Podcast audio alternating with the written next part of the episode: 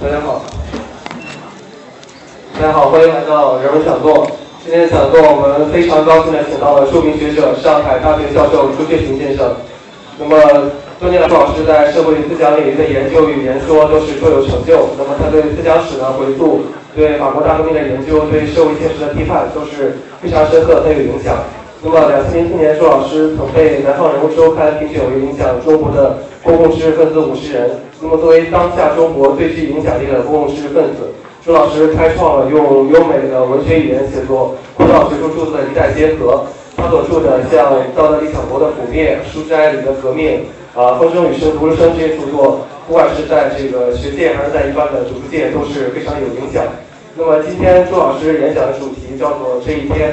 那么我们知我们知道，这个著名历史学家黄仁宇有本代表作叫做《万历十五年》，他是通过万历十五年这一年来透析整个明朝上下三百年的历史。而今天朱老师要谈到的这一天，也就是一九七六年十月六日。啊，白山事变，自然方被粉碎的这一天，那么它又蕴含着怎样深刻而又丰富的历史信息呢？下面热烈掌声，有请朱老师为我们解读这一天。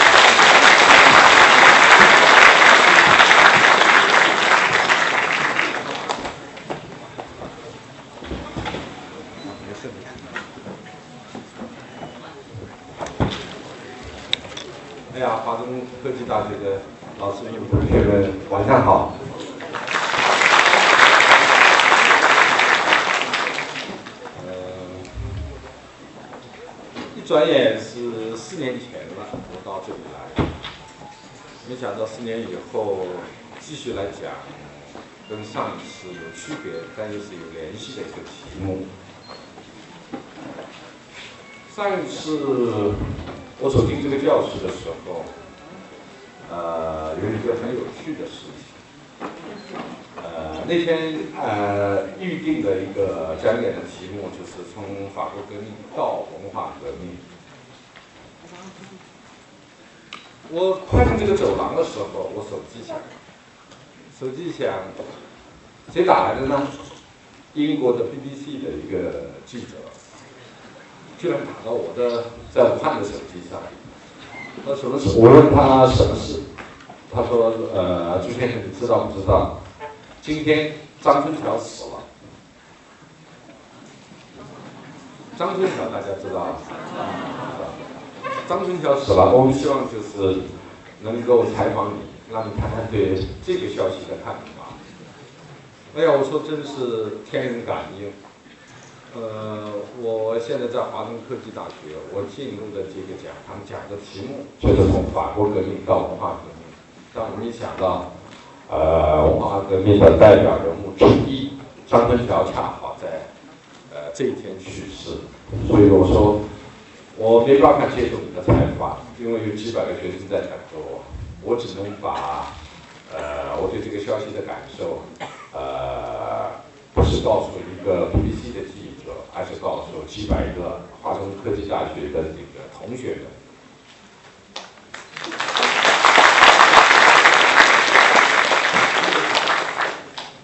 没有进入这个校园以前，我几乎忘了这件事。后来车停在这个大楼跟前，走进这个走廊，突然就是激活了这个记忆。四年前走进这个走廊的时候是个什么情况？那今天大概不会有这种偶然的事情发生了。用我的话来讲，小概率事件，我这一生碰到了很多，但也不能每一次都在你们华中科技大学碰到这事。呃，我今天为什么要讲这个题？呃，刚刚小崔啊，其实很聪明，呃，他已经猜到我为什么选这个题目了，因为我是念历史的，呃，我们知道就是，呃，历史不是匀速运动，历史有的时候天旋地转，这个时候的运动速度特别快，人称一天等于二十年。有的时候呢，就限于停滞，呃，过了二十年，就跟历史上过了一天一样，没有停止。那也有二十年等于一天的时候。就拿我们自己经历的人生的各个阶段来讲，也是这样。历史是对人类的群体而言是非匀速运动，而生命对于人类的个体而言，你仔细体会也是非匀速运动。每个人小的时候总觉得童年非常漫长，每到春节以前，呃，五十多天就开始在这个日历纸上做记号。要过五十多天才能到那个可以拿压岁钱的日子。嗯，小学六年在每一个人的心目当中，要比中学六年要长得多。然后，中学六年也要比后面的，比如说大学四年、研究生七年漫长的多。以后会越转越快。你过了四十岁以后，你会觉得。呃，真是白驹过隙，转眼间十年，转眼间二十年就过去了。就生命对一个个体的心理感受来讲，它真不是匀速运动，它是越转越快。那么对呃人类集体的生命而言，历史它就不是匀速运动。有的时候你讲。二十年、三十年的历史，你觉得就是跟此前没有变化？有时候你讲一天或者某一个关节点，它实际上是结束了此前三十年，开启了此后的三十年，甚至于说此前此后六十年的历史信息都浓缩在那一天里面。已故的美国著名历史学家黄仁宇，呃，他是明史专家，明代的财政史专家。他在美国读书，呃，在财政史方面发表了很多论文，也有很多专著。但是没有一本书是打得响的。也就是八十年代，他在美国一个很小的大学。这个大学在美国高教界的地位肯定不如你们华中科技大学的地位，在阿尔巴尼大学，纽约北面的一个小的大学。那年他在那个小的大学申请 tenure，就申请终身教授，居然失败。他在这个小的大学里面他混不下去。那就是在那一年，在大洋彼岸，在中国出版了就是他的一本书，叫《万历十五年》。一炮打响，突然间他成了就是中国大陆最受欢迎的历史学家。万历十五年，从八十年代我们读研究生开始，一直到现在，我带研究生，呃，入门的历史学著作里，就不会忘记给三十年后的呃研究生推荐书目的时候，一定要带上这一本。为什么要带上这一本呢？我觉得黄仁宇是慧眼识巨啊。明代三百多年，三百多年，有三百多个这一年，但是他就选择了这个一年，就是万历十五年，一刀切，麻雀虽小，五脏俱全，把这一年说透，三百多年明代的。历史，上至政治，下至经济，里里外外全部就是讲清楚了。所以在历史上有这样的一年，如果你抓住，能够解释三百年，那么在我们啊亲身经历的共和国历史上，有没有这样一天？抓住这一天，就抓住了此前三十年，也抓住了此后三十年。有吗，我认为是有的，只是我们当时经历过，却没有抓住它，没有抓住它。这一天就是一九七六年的十月六号，怀仁堂事变。我们作为过来人看这一天，呃，回忆我们那一天。激起的各种各样的情绪性的欢呼、反应，事后反刍，是有各种各样的感受。这个感受只能用唐代诗人李商隐的那一句著名的这个艳体诗来总结。那个诗说的是“此情尚待成追忆，只是当时已惘然”。当时很糊涂，当时就跟着人们就是上大街欢呼啊，游行啊。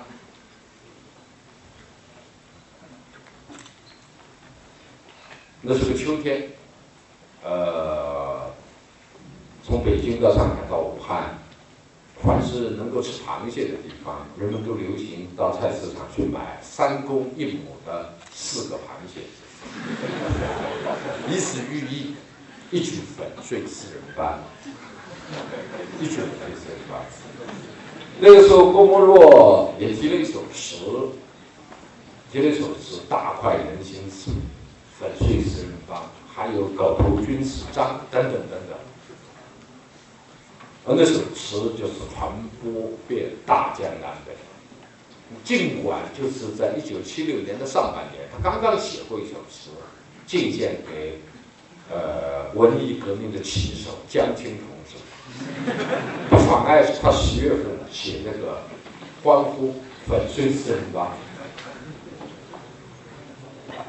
那时候著名的河南豫剧的演演员就是常香玉，把它捧成那个脍炙人口的豫剧的这个旋律，呃，传遍了就是呃。祖国南北大地，那个时候，呃，河南人扬眉吐气。不像三十年后，突然有一段就是走到全国，全国人民对他们有误解。那时候有个长江玉，长江玉唱遍了，产出了九百六十万平方公里，欢呼这个怀仁堂事变的这个普遍的这个情绪。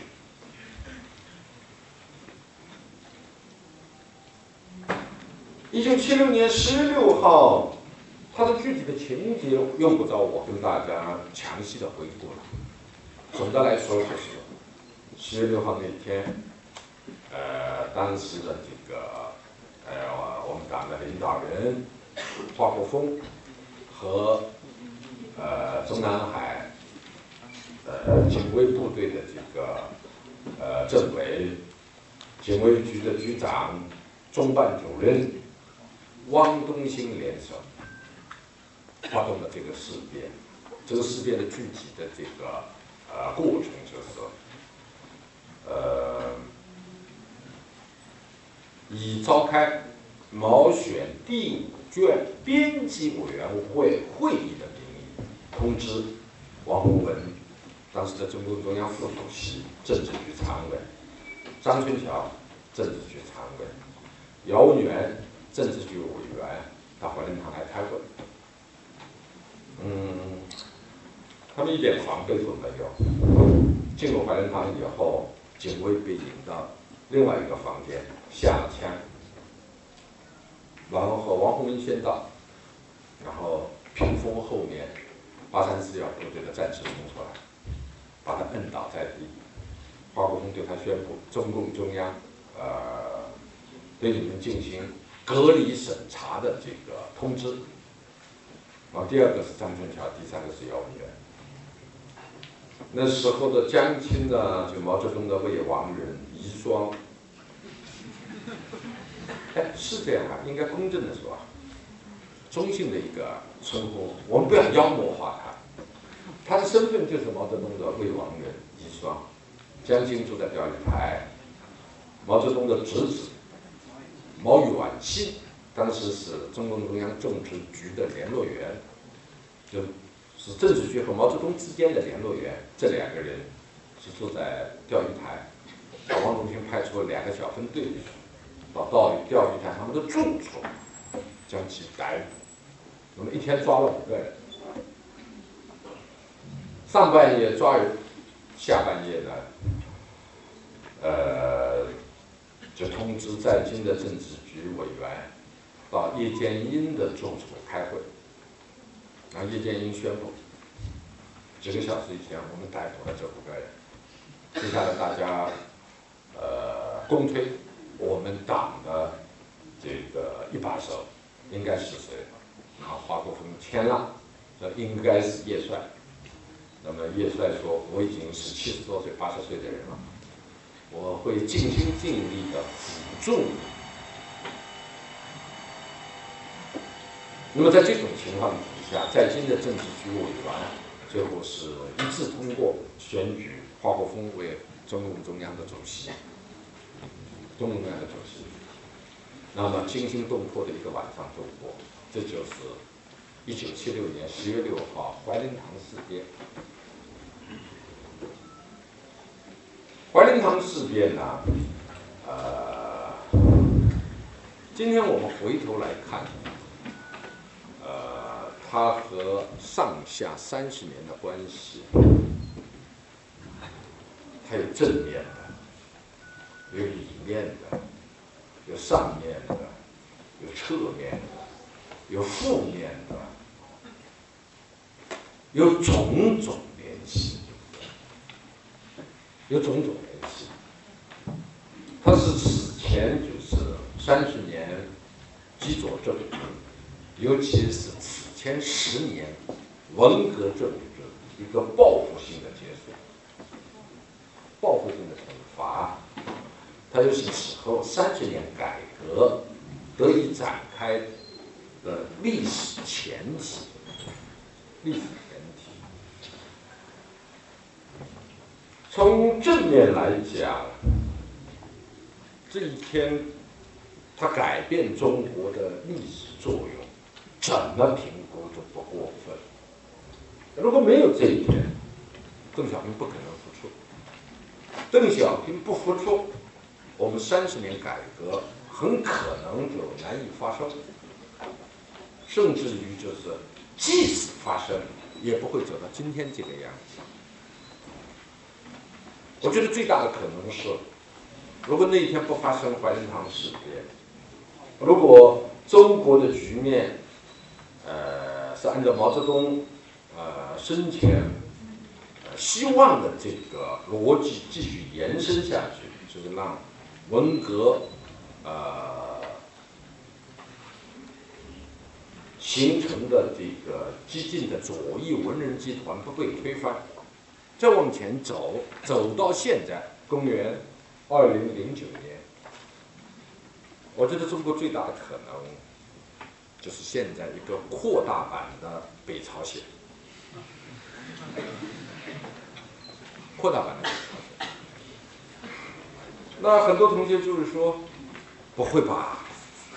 到七六年的四月五号，第一次天安门广场事件的时候，老百姓已经发出了怒吼：中国再也不是秦始皇的时代，了。明星、党星、军心不站在他们这一边。是的，是这样。嗯，同学们还会说，呃，历史从来都是我们奴隶们创造的，不是一两个英雄好汉创造。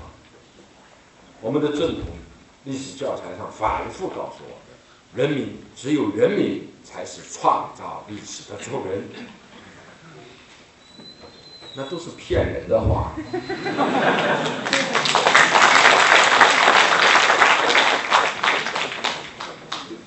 我希望人民是创造历史的主人，但是只有在什么样的历史阶段，人民才是创造历史的主人呢？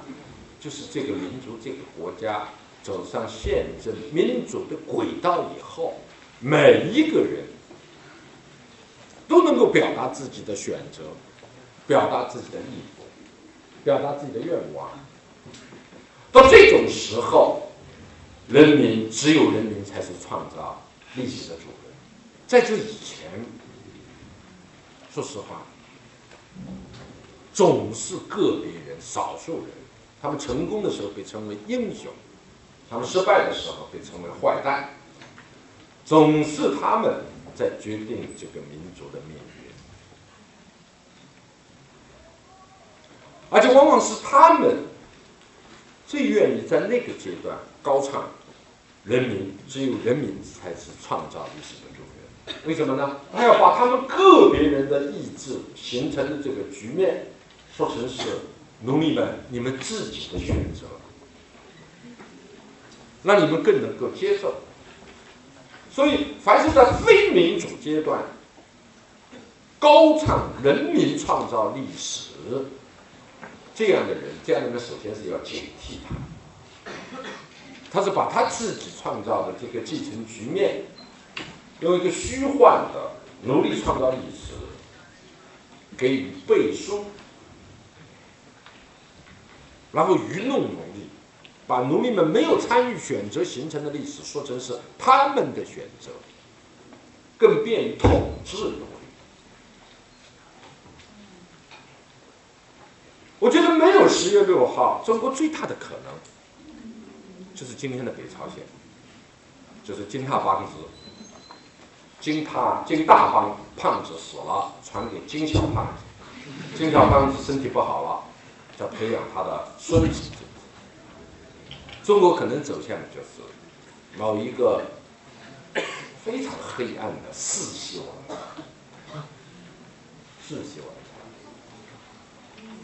较为中性的可能就是不发生十月六号的事情，后来通过其他政治解决，党和国家的政策扭过来了，但邓小平呢突出的这个道路堵住了。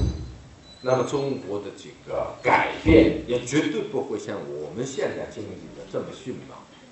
我们假设周恩来死在毛泽东的前面，啊，我们假设啊，周恩来死在毛泽东的后面，因为我们知道，一九七六年一月周恩来去世，九月毛泽东去。假设周恩来获得应有的治疗，他死在毛泽东的后面。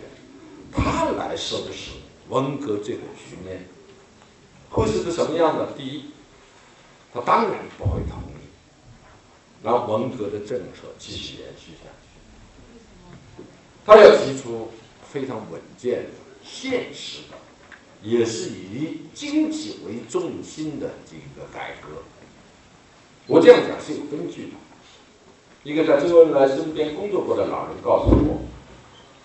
一九七五年，周恩来接见日本的一个议员代表团，叫竹下登。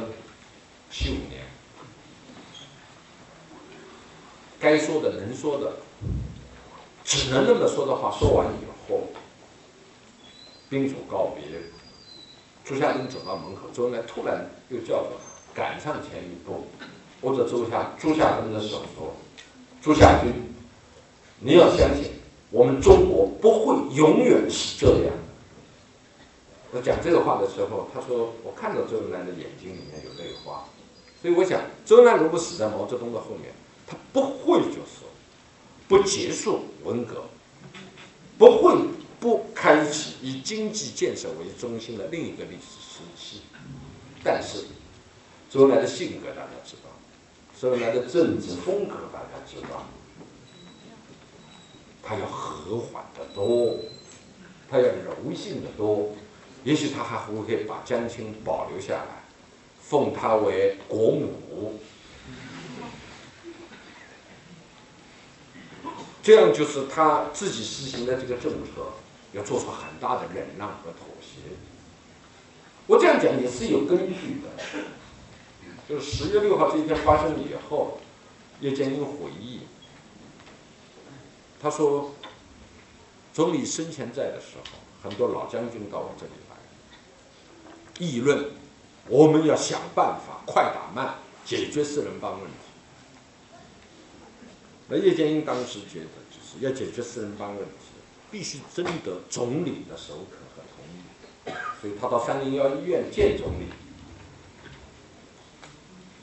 每次跟周谈到江青问题。”四人帮问题的时候，周总是说：“你们要相信毛主席，要尊重毛主席，不愿意谈江青这个话题。”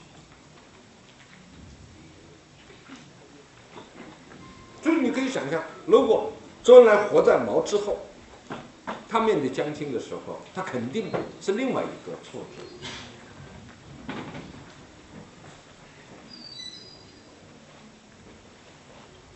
所以没有十月六号，不会有此后改革开放三十年的历史前提。在这个意义上讲，十月六号，它扭转乾坤的正面作用，怎么评价都不过分。具体到今天，没有十月六号，你我三十年后不可能有这场相遇，对不对？我肯定还在某一个犄角旮旯旮旯里，就是修地球啊，或者到工厂里做工啊。呃，我不可能，呃，达到升邦以后，呃，有机会就是进入大学，呃，读我喜爱的这个专业。专业读完以后，居然还能够跟你们相遇，而且第二次被郭梅老师请来，在这个著名学府里大放厥词，早就把我抓起来了，也许都毙了。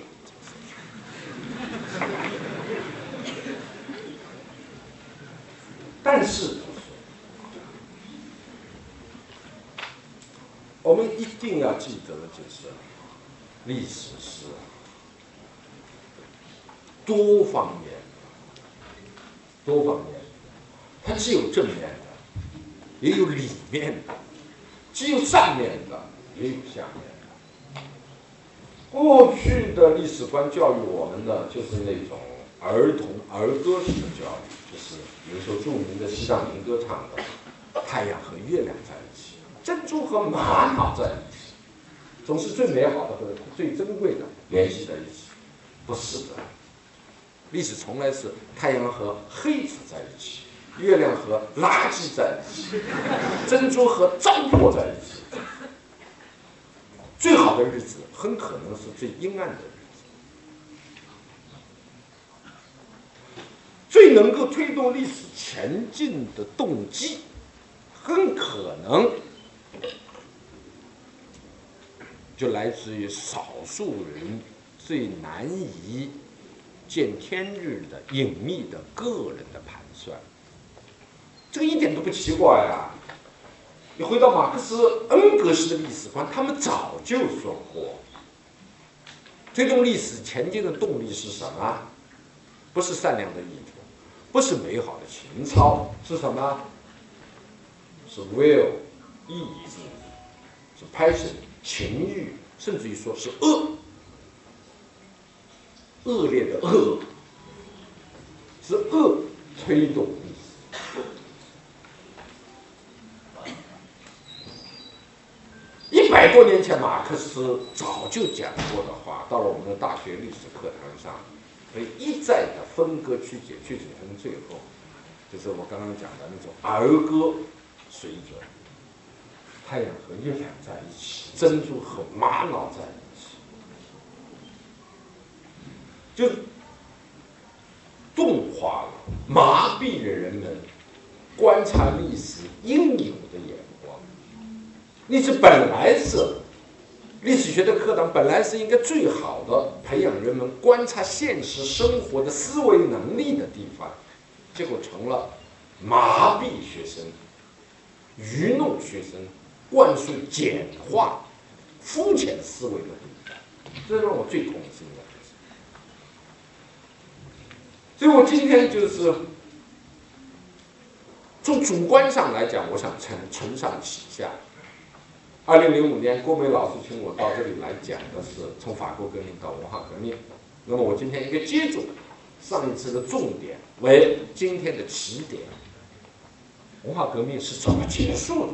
改革开放是怎么开始？所以主观上，我报给郭梅老师的讲演的题目两个晚上，就这一天和三十年。今天讲这一天，明天讲三十年，是上一次的延续。客观上讲，客观上讲，这一天它也是历史的一个拐点，它是多方面。承上启下，多方面承上启下。我们可以说，它承文革之上，又是启改革之下。这样的一个说法不是矛盾的吗？哦，成文革之上者，怎么会起改革之下？文革与改革是截然对立的呀，是吧？可以这样问。但我接下来这个讲演展开的内容就告诉大家，一个在形式上高度对日对立的这个事件，它怎么会把两个截然相反的历史时代焊接在一起？焊接在一起，一个重要的原因就是这一天是以文革的方式结束。他结束了文革，重要的原因，他是结束了毛泽东去世以后遗留给这块土地最大的祸害，是江青为首的这批左翼文人的激进集团，解决，不解决，这国家没有安身立之步。但他又是以文革的方式解决。结束了文革，所以能够开启改革开放三十年的新篇章。但是他又是以文革的方式结束文革，他给后面的三十年投下了深重的阴影，使得文革和改革既是对立的，又是联系的。文革成了改革的阴影，结伴相随。所以历史，它应该告诉我们的是什么？它总是在断裂中相连，在否定中肯定，这才是我们生活的历史。哪有一刀切下来，这一刀的左面一片黑暗，这一刀的右面一片光明？那个是在小孩子的连环画里面描述的故事，描述的故事。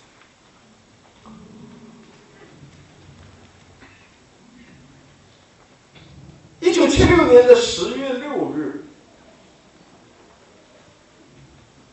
首先我讲他的这个方式，这个方式，呃，是出人意外的。呃，事后叶剑英总结，他说：“我没有想到，华国锋和汪东兴还会有这一下。”邓小平说：“我也没有想到，对不对？他们也很意外。即使叶剑英就是在毛去世以前最早想这个问题的人，也未必是设想用这个手段解决。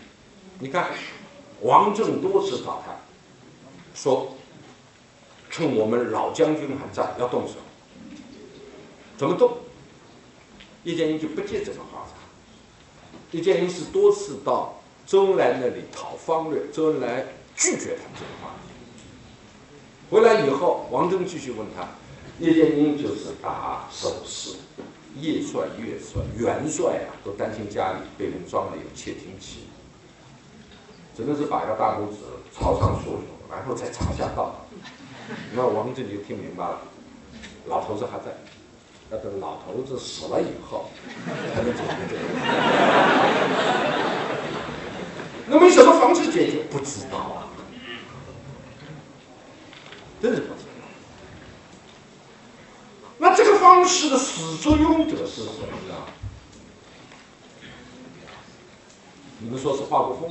不是，华国锋就是在毛去世以后，嗯。曾经想统合两边，就是以江青为首的左翼文人集团和邓小平、叶剑英为首的开国元老这个现实主义这个务实风格的这个政治集团，两者的矛盾。毛之所以钦点他为最后的一个接班人，恐怕也是看中他的履历是复合型的，能够得到两边分别认可的。一，他是四九年就参加革命的干部。那个时候，我们在打倒申方以后，一度也鼓吹过华国锋的个人崇拜，唱英明领袖华主席，娇沉的山呐，娇沉的水，教程出了个华国锋。那就是四九年以前他就参加革命，虽然职务很低，四九年以前是个县团级，但是他这个经历能够得到像叶帅啊、邓小平啊这些老人的认同。但是华国锋后期是六六年以后，从一个地方干部迅速的就是连跳几级，成为就是第一副主席、第一副总理。文革的这个窜升，又能够得到这一边人，就是文革的既得利益集团的认同。所以毛当时到了七六年山穷水尽，为什么山穷水尽？我等会儿再讲。不得已选了华国锋，选了华国锋的时候，他内心实际上是有很多矛盾的，就是你看他对华国锋的评价。呃，不是很高。对华国锋的评价居然是你不蠢，不蠢。哎，我们各位做老师、做学生，家长里面做学生，如果对一个学生说：“哎，你这个人不笨啊。”那么大家理解这个评价是什么？就三分了，六十分了，对不对？你不蠢，没有说你英明，没这样。那华国锋就是在毛去世以后，他也是想尽力的做，是这一边，主要是江青，呃，利用这个魏王人的身份，大闹政治局，政治局又一次陷入僵局，没办法开会，逼得华国锋往这边倒，往这边倒。那么华国锋那个时候呢？就是想要解决四人帮问题，解决四人帮问题。他能够想到的办法，就是最正统的、符合法理程序的办法，就是开中央全会，等把毛主席的后事料理完，开中央全会，向全党，主要是二百多个中央委员传达，毛主席生前有过要解决四人帮问题。上半年不解决，下半年解决。今年不解决，明年解决这个指示，让中央委员会投票表决。毛的那个指示是有，而且后来是传达，但是那个指示应该说对四人帮是一个批评，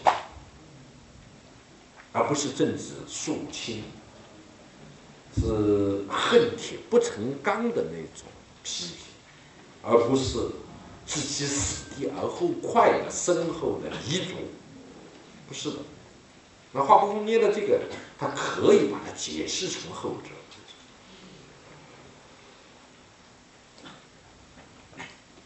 结果有一个人在他边上耳语，一语点醒他。谁呢？就是中南海大内总管汪东兴，说行不得也。如果你开中央全会，要拿下来的是谁呢？拿下来的是我们，而不是他。为什么？那第十届中央委员会是毛生前安排的，文革派占绝大多数人的一个中央委员会。如果让他们表决，肯定是拥护江青，把我们拿掉，那华国锋就傻了。那你的这个办法，那咋办呢？这个山西人就是很头疼，他也没听说过其他办法。那就要靠就是长期生活在中南海深处，级别没有他高，但是对我们党了解的程度却超过他的汪东兴来点拨他。汪东兴说。你知道主席是怎么解决九一三事件以后黄、吴、李、邱这四大金刚吗？我这里注释一下，很多年轻的同学不知道了。九一三事件是什么呢？就一九七一年，林彪出逃，结果由于种种原因，到现在还没有解开的原因。就是他的夫人、他的儿子和他一家将近二五六三叉戟在蒙古就是呃爆炸，起火就是一家人葬身火海，这是九一三事件。那么九一三事件以后，毛要解决的就是这个中央呃副主席、中央军委副主席、国防部长，他的这个得力的干将那四个人。那都是手握重兵的四个人：黄黄永胜，解放军总参谋长；吴吴法宪，空军司令；李李作鹏，海军政委；邱邱会作，总后勤部的主任。那么要解决这四个人，所以汪东兴是执行者，他就跟。华国锋讲：“你知道主席是怎么解决这四大金刚吗？怎么解决的？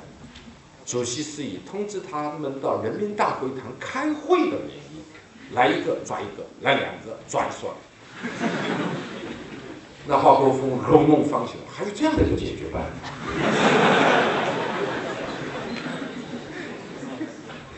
所以我说，一九七六年十月六号这个方式，是不是文革的方式？”是文革中期都用过的方式。再往前推，文化革命得以发生，本身就是这个方式运用的结果。一九六六年的春夏之交，毛泽东神出鬼没，在上海、武汉之间。就这个城市和我生活的那个城市之间，九个月不到已经，从事反党活动，在上海秘密的炮制那个平海瑞罢官的文章，对不对？在你们武汉梅林也做了很多见不得人的事。更重要的是，他突然以把北京地区警备的这个军事力量。抽调到蒙古，两个军抽调到蒙古举行大演习，突然就是把三十八军调进来接管整个北京的警备，连刘少奇啊、邓小平啊、彭真啊，他们门口的警卫就全部换掉。中央人民广播电台、中央电视台、人民日报、要害部门、中南海外围全部换掉。这个做法是违背程序的，就是在党中央一线工作的少奇啊、小平啊，周恩来蒙在鼓里的，一觉醒来发现门口的警卫换掉，这什么东西？这什么做法？全部布置完了，他文的一手布置完了，武的一手也布置完了，就在你们武汉这个地方演出最浪漫的一句。七十三岁下长江就是游泳，最浪漫的一个政治姿态。我身体好的，我能游长江。然后到北京，请君入瓮。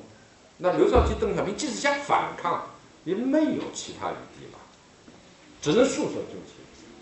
文革就是这样发生的。这一幕都是。汪东兴参与布置执行的，熟记于胸。然后文化革命发生的这个，现在就是我们官史里面讲的这个文革发生的这个标志性的事件，是一九六六年中共中央工作会议五通过的五幺六通知，对不对？说五幺六通知导致十年内乱。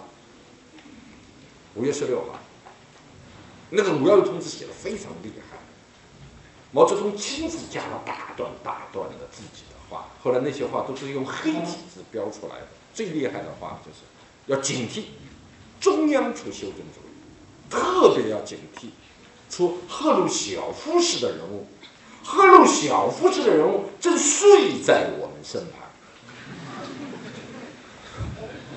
前面两句话已经够厉害，后面更是生动、痛快淋漓。说正睡在我们身旁，这就著名的五幺六通知。这是官史当中文革拉开大幕的标志性事件。五月十六号，但是我认为真正就是揭破十年文革，他党内斗争的不合法、非常手段，是同一个中央工作会议上五月十六号以后的第三天，五幺八林彪讲话。五幺八林彪讲话是林彪奉毛泽东的主意，嘱托回去找他历史系毕业的秘书，整理古今中外二百六十多个政变事例。就在这个会议上讲，实际上毛林是用政变手段布置的文革。但是就在这个会议上啊，毛让林反复的讲，别人有搞政变的阴谋和企图，古今中外，开国皇帝一把手，不小心被人家用政变方式干掉了有多少多少，一口气说二百多个，把中央委员说的一愣一愣，真的很恐怖，就是很恐怖。我觉得这个政变实际上是从反面揭示了文革是怎么开始。文革是怎么开始？所以到了文革的中期，怎么解决林彪的遗留问题？毛顺理成章，继续用这个方式来解决。华国锋是不知道的，汪东兴是。在中南海深处，就是摸爬滚打几十年，太知道这一套了，所以他及时的点醒华国锋，不要开中央去了，你只能用非常手段来解决。非常手段是什么？我们的老师毛泽东同志已经做出了榜样，以开会的方式让他们来，来一个抓一个，来两个抓一抓。现在我们来抓我们老师的夫人和他的学生，照样就是有样学样。所以我说十月六号这个事情，它还有另外一层，它是以文革的方式结结束文革，没有冤枉，没有冤枉。所以五月十六号以后，哦不，十月十六号以后。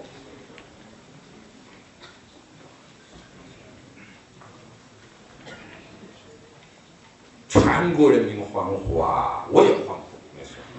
因为此前我思想已经反动了，我已经巴不得毛泽东早死，巴不得文革早结束。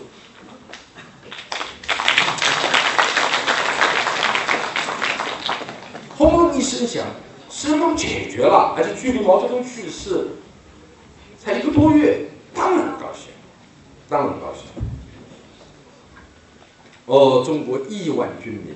都喊过那个英明领袖华国锋万岁！你拯救了党，拯救了民族，这些歌功颂德的口号。现在想想，这些东西都是红色话语这个海洋掀起的泡沫。海洋上的泡沫一退潮，我们说的这些，我们喊的这些，常常唱的那些。郭沫若填的那些词，通通就是退入海洋，泡沫破灭一钱不值。那年十月，话语海洋的泡沫退潮以后，只有一个人说的四个字，留在沙滩上，啧啧生辉，经得起历史的考验。谁呢？陈云。这什么环境底下说的呢？十月六号以前，华国锋在宫廷深处，经汪东兴的教育，知道可以用这个非常手段来解决四人帮。但是他知道中南海深处，汪东兴说了算，因为八三四要警卫部队听他的，禁卫力量听他的，出了中南海，外面有三百万解放军，听不听汪东兴的？不会听的。你汪东兴手舞寸弓，你指挥三百万解放军，不可能。那军队听谁的呢？彭德怀死了，林彪死了，那十大元帅就是病的病，死的死，废黜的废黜，最后就是还有合法地位。文革没有打倒，仅仅在七六年的四月六号第一次天安门广场事件以后，以称病为名离开中央军委领导岗位的人是叶剑英，就叫叶帅，所以他一定要把这个计划向叶帅汇报，征得叶帅的同意，叶帅同意，三百万解放军同意，那么就是说。军事武装力量在这个计划后面背书，这是一个背书。叶剑英也同意了，而且亲自下山，坐在怀仁堂那个屏风前面，华国锋念那个通知，他坐在跟前，压阵，汪东兴亲自指挥八三四幺部队的这个别动队抓他们，还要有。另一个人物，政治背书，因为汪东兴知道，哦不，华国锋知道，虽然这时候在党内的地位经过毛泽东不正常的运作，他已经是最高了，名义上最高，但这个党到一九七六年的时候，开国元勋还在，党内就是元老还在，这些不穿军装的文官的大佬，听不听我的？同意不同意？所以不光要有穿军装的叶帅的背书，还要有穿毛装、中山装的文官大佬的背书。文官大佬的代表人物，那时候不是邓小平，邓小平第三次被打倒，没有合法性。有合法性的、半合法性的，像叶剑英这样的，就是陈云。所以他要派王震，就是下山到小凤翔胡同面见陈云，向陈云通气，我们准备这么干，行不行？哎呀，王震这些人兴高采烈啊，党中央华主席下决心了，对不对？他到处串联，巴不得早一天发生。所以他跟陈云谈了这个想法、计划以后，他没想到陈云听完以后半晌不语，脸上没有欢快的笑容，半晌不语，从牙缝里挤出四个字：“我说这四个字是十月的红色话语的泡沫，如海啸般退潮以后，唯一留在沙滩上经得起历史考验的四个”陈云讲：“下不为例。”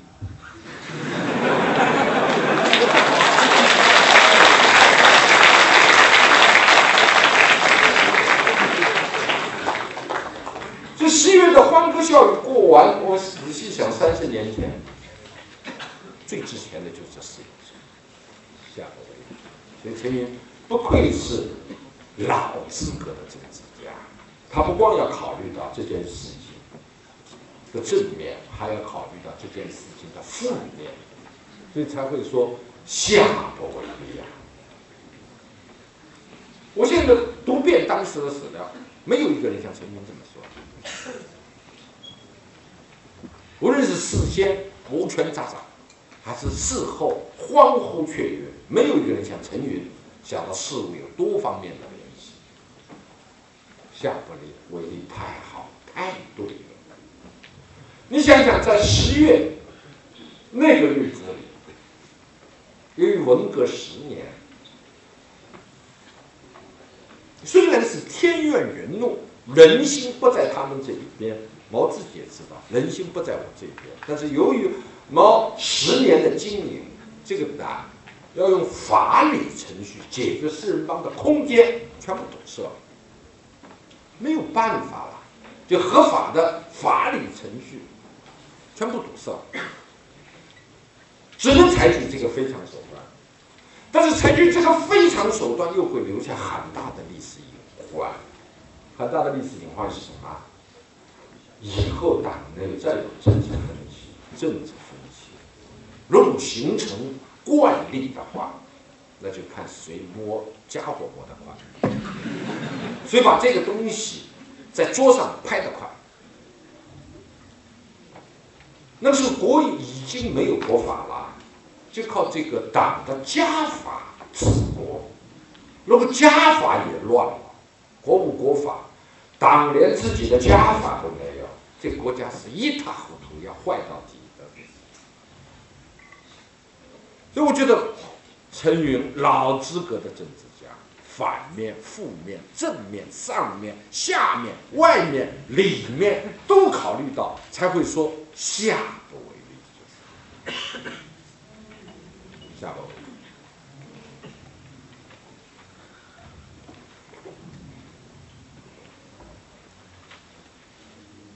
那么这件事情跟上面的那个历史阶段文革的历史联系，除了我刚刚讲的那一层，就是汪东兴只不过是用。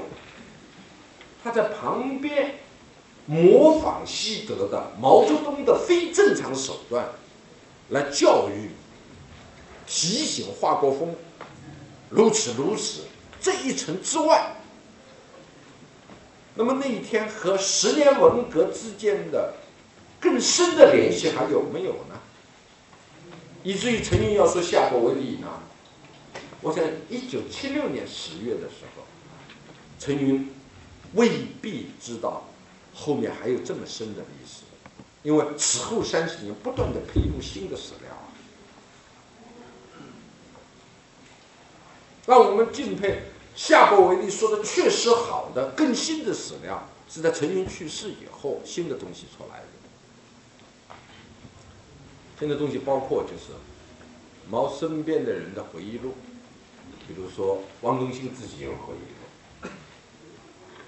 呃，汪东兴的这个相机实际上是毛泽东身边的护士长，呃，胡旭军有回忆录，其他人都有回忆录，包括就是被毛泽东用那个所谓人民大会堂开会的方式，九七年那样处理的吴法宪、李作鹏、邱会作回忆录都出来了，都出来了。水落逐渐释出，让我们看到十月六号更丰富的历史信息。十月六号最关键的人物是谁呢？实际上就是汪东兴。汪东兴，汪东兴为什么就是最先提议用这个非常手段来解决江青集团呢？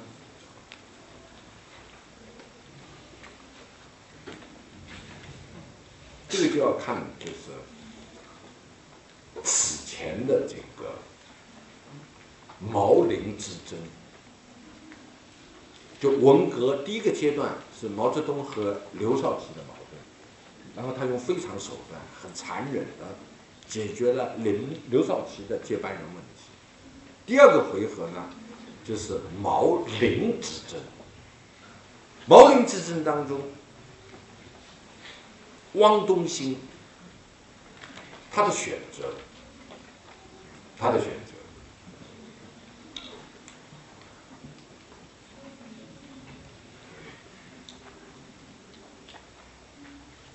毛泽东就是和刘少奇的蜜月，从一九四五年七大开始，这个蜜月呢，延续的时间稍微长一点，到五十年代初期。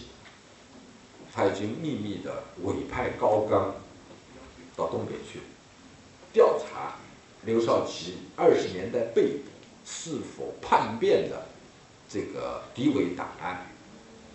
高岗就是接受这个指令，认为就是毛已经失去对刘少奇的信任，他要为主席分忧，所以出来反对就是刘少奇。但是由于他自己做的。过于夸张，毛突然改变主意，暂时的放弃攻刘的想法，而抛弃了高干。这个就是一九五四年高老事件的背景之一。但是那个时候他已经开始对刘少奇反感了，这种反感一直延续到就是一九五九年到一九六一年。五九六一呢，中国发生了大事情，就是由于毛泽东错误的大跃进的政策，人民公社运动，中国呢饿死了三千七百万人。这个三千七百万人是个不得了的事情啊！怎么不得了呢？第一，静态来看，三千七百万人相当于地球上一个中等国家的总人口，对不对？第二呢，你动态的看，看我们中国的历史，一部二十五史，历朝历代都有什么荒年、朝廷放粮、赈荒济民的这样的一种记录，历朝历代都有荒年，所以朝廷呢，历朝历代都有。本朝皇帝是怎么？碰到这样的事情下罪己诏，然后呢怎么开粮放仓这种记录，一部二十五史，从来没看到过。三年里面饿死三千七百万人的记录，把一个中等国家活活饿完了。那么我们讲，二十世纪我们中国内战外乱。我们中国参与过两次世界大战，尤其后面一次十四年跟日本人打，加起来各式战争内乱加起来打死的人没有三千七百万，一百年这么多战争。加起来没有三千七百万人，你这个三年兵不慌马不乱呐。怎么饿死三千七百万人？这个使得毛刘之间他们的矛盾从潜在走向公开化。刘少奇的儿子回忆，六一年毛泽东在自己的游泳池边上和刘少奇发生激烈的话语冲突。毛在游泳池里逍遥自在的游泳，刘少奇在岸上焦急的就是跟他谈。国家到了哪一步？刘的原话是：“人相识，你我是要上史书的。人相识，大家知道相，互相的相，食食物的食。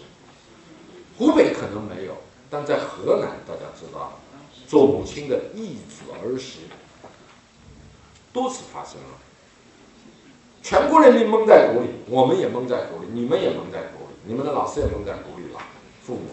但是毛、刘、周这些人是知道的，绝密情报也报上去了。人相识，你我是要上史书的，这话就是是刘少奇的心里话。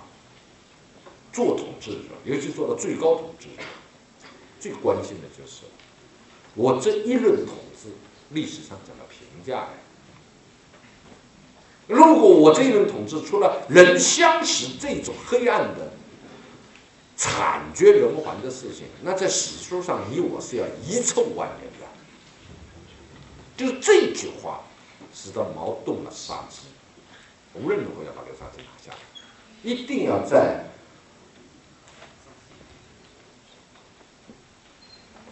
一定要是什么呢？你死在我前面，不能我死在你前面。你死在我后面的话，历史由你来走执行。那三年自然灾害，三千七百万人，这死盆子就全是我来顶了。这个是毛林啊毛刘之间发生这个分歧，最后就是毛居然用那样非常手段来解决刘少奇发动文革的重要原因，重要。但是你看，毛刘从蜜月到最后破裂，一九四五年到一九六六年，长达二十一年。他放弃了刘以后，提拔的就是林彪。那么林彪地位被确立，是一九六九年四月，中国共产党第九次代表大会，俗称九大，蜜月达到顶峰，九大。然后呢，从蜜月到破裂呢，是。第二年，一九七零年九届二中全会在庐山上开的这个会议，毛林破裂。这个蜜月花的时间只有一年，从破蜜月到破裂只有一年时间。那么破裂的原因是什么呢？多种原因。既有权力方面的再分配引起毛泽东的紧张，毛泽东的紧张。九大开会是毛泽东颠覆八大路线，彻底铲除党内的他的对立面刘邓势力的一个全面胜利的会议。他不惜把庄严神圣的中国共产党的党章。来写成黑暗腐朽的太子诏，太子诏大家知道了，老皇帝安排谁做接班人，他写的圣旨，写的圣旨。那么在二十世纪的六十年代的最后一年，我们中国也出现太子诏。太子诏是什么？就九大通过的新党章，新党章居然规定林副主席。是伟大领袖毛主席的接班人，就是这个是对有几十年历史、几千万党的中国党员的这个中国共产党的一次严重的羞辱啊！哎，那个时候大家都是热烈欢呼，党章写成太子了，但是呢，毛。坐在九大主席台上看的，就是穿中山装的，将近百分之五十换成了穿军装，全是林彪视野的部下，马上就感到。他生性多疑啊，尤其是经历过跟刘这个蜜月到破裂的这个刺激，变得更多疑，马上对这个刚树立起的太子产生猜忌。这是一，第二，更重要的毛林之间，确实在九大以后，中国向何处去？这个战略根本问题，当时叫路线上产生分歧。我们知道九大有个政治报告，政治报告是林彪念的，这个报报告呢是张春桥起草的。毛指定有林彪来念。事实上，在九大筹备过程当中，陈伯达作为文革时候的中央文革小组的第一组长，已经受不了江青的气，也由于他自己有自己的政治主张，已经脱离中央文革这个阵营。悄悄的和毛家湾就林彪的作战，毛家湾和林彪暗中来往，而且他深谙林彪在九大之后他的这个政治主张，所以按照党内的分工，陈伯达是当时党内的第一支笔，开九大政治报告是由陈伯达来主持起草。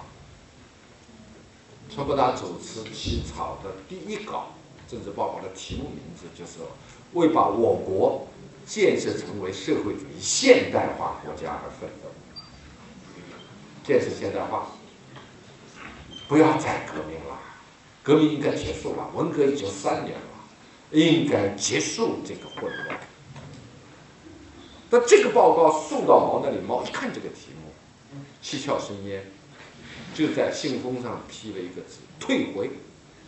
我看了，退回退回陈伯达。陈伯达一看就知道他失宠了，大哭。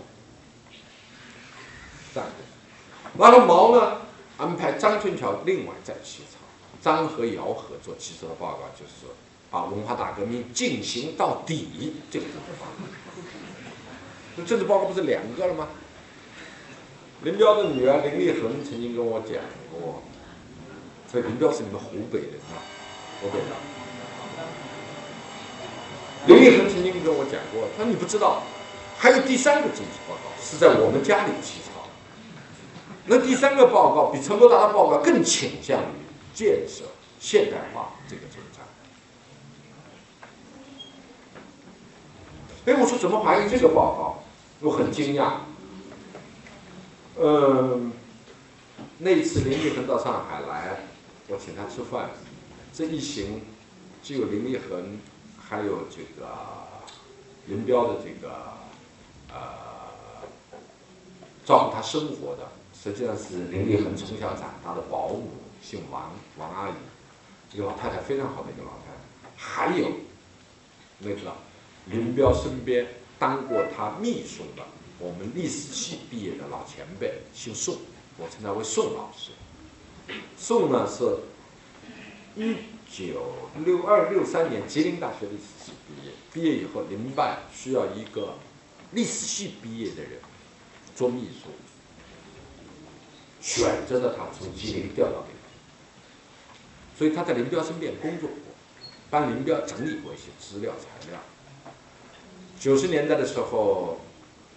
他到上海来，我们见面。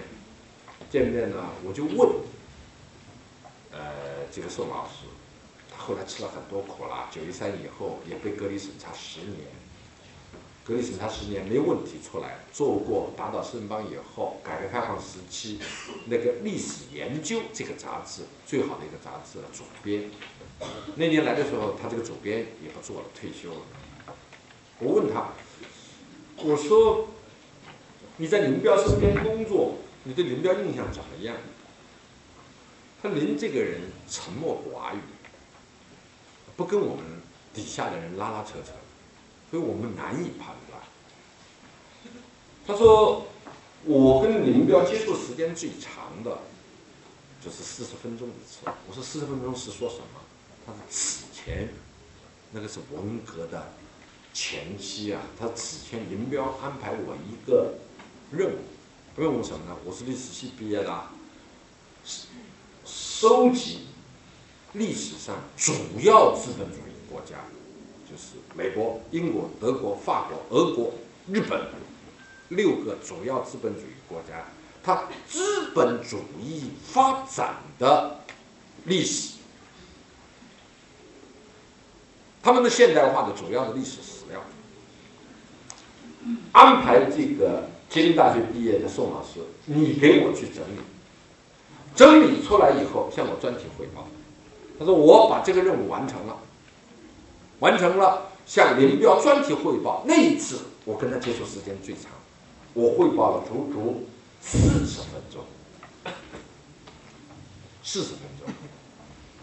这是九十年代晚末期在上海谈的一幕啊！哎呀，我说是有凑巧。我说你不知道哦，这个是二零零二零三年，我想想零二零三年。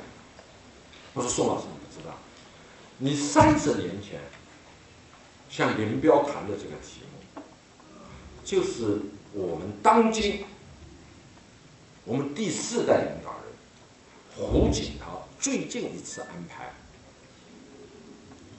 政治局集体学习，听专家做报告的主题内容。那次给胡锦涛政治局集体学习做报告的是我南京大学的师兄弟，姓老钱，叫钱承代，现在还在。他是从南京大学调到北京大学。八十年代初期的时候，我在复旦念博士，他在南京大学念博士。他做的博士论文是英国史，我做的博士论文是法国史。我们观点相近，已经成了好朋友。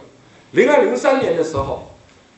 政治局到教育部，教育部再安排到南京大学，让他进北京，半年六一起稿，就准备向胡锦涛政治局集体学习做这个主要资本主义国家现代化发展经历这个专题报告，《人民日报》头版头条这个消息。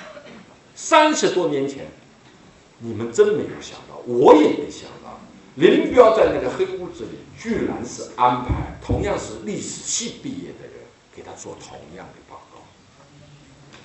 所以林彪有另外好多侧面，没这么简单的。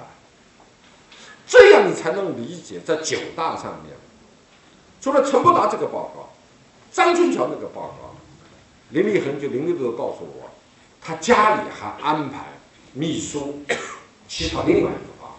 林彪是倾向于陈伯达这个报告，被毛泽东无理退回，而且指定林彪。代表中共中央，你来念张春桥起草的所以林彪念那个报告用那个湖北腔，念得有气无力。下来以后，叶旭都着急，他说：“幺零幺，哎呀，你这个报告念得这么没有表情，我都担心你念错。”那林彪说：“我还真希望把它念错几个字，我从来不念别人给我写的，尤其是这个眼镜给我起床的东西。”他打心眼里不喜欢，所以毛林从蜜月到破裂一年多的时间，既有权力之争，也有政见之争。那么这个破裂呢，是到一九七零年，记住，是一九七六年十月六号这一天此前的六年，一九七零年九届二中全会庐山上破裂。庐山上为什么事情是什么议题破裂呢？讨论两件事，一件事嘛，九大开过了，要开世界人大，世界人大呢要通过新宪法，新宪法呢要有一个序言，这个序言呢要以最规范的语言总结伟大领袖毛主席的历史地位。这段话怎么写？这是一件事。第二件事呢？世界人大呢要组建新的国家体制。这个国家体制跟文科前的体制是一脉相承呢，还是有变化？最关键的是，还要不要设国家主席？是国家主席。毛。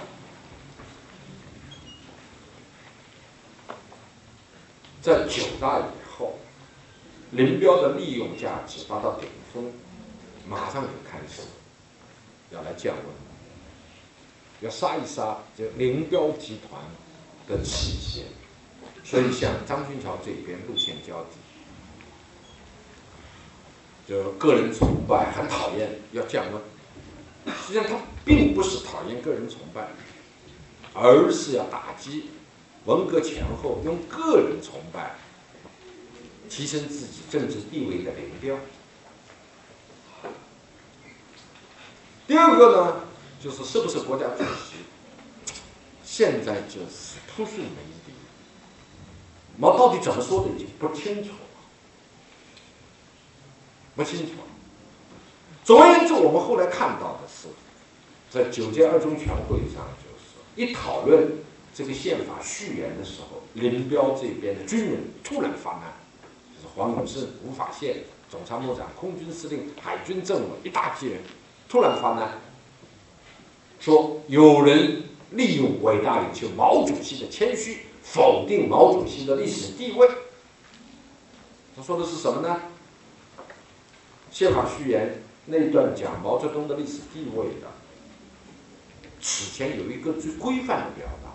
就是那个小红书，人手一册小红书，毛主席语录，毛主席语录再版前言，林彪，林彪写的这个再版前言里面，他讲到毛泽东的时候是这么表达说：毛泽东同志，天才的，创造性的，全面的发展了马克思列宁主义，从此这个三个的三个副词就成了毛主席历史地位最规范、最经典的表达，天才的、全面的、创造性。那么张春桥呢，就在这个会议上说，下山以后搞新宪法、新宪法证，讲到毛主席历史地位的时候，这三个副词要勾掉。那林彪这边的人就不干了，他是王呃不干，然后二百多个中央委员一哄而上，说谁要反对毛主席，我们坚决不答应，攻击张春桥。第二个呢，就是是不是国家主席，是不是国家主席？那林彪这边的呢，说要设，设国家主席，毛主席做国家主席。江青、王刚、江瑶这边呢，就提出不是国家主席。当时二百多个中央委员全部是站在这一边，站在维护毛主席这一边。那个时候是宁左勿右啊，那个时候是表忠心的时候啊，都说要保留三个副职，要保留国家主席。这个是云里雾里，云里雾里的底下是。毛和林之间已经开始发生分裂，只有两个人知道，毛和林知道，其他人都是裹挟在里面，竞相表态，表忠心而已，表忠心而已。那么在这个会议上，毛身边有两个人，一文一武，实际上是站到林彪这边。文的呢是什么？是他的政治秘书、理论家陈伯达。他武的是什么呢？毛泽东的贴身警卫、中办主任、八三四幺部队的首长汪东兴。汪东兴，所谓华北组六号简报是怎么回事呢？中央委员会开会二百多个人。既有大会向大家集中起来，也有小会啊，哎，就跟我们现在开的全国人大、全国政协一样，既有分散的小会，也有大会，大会少，小会多。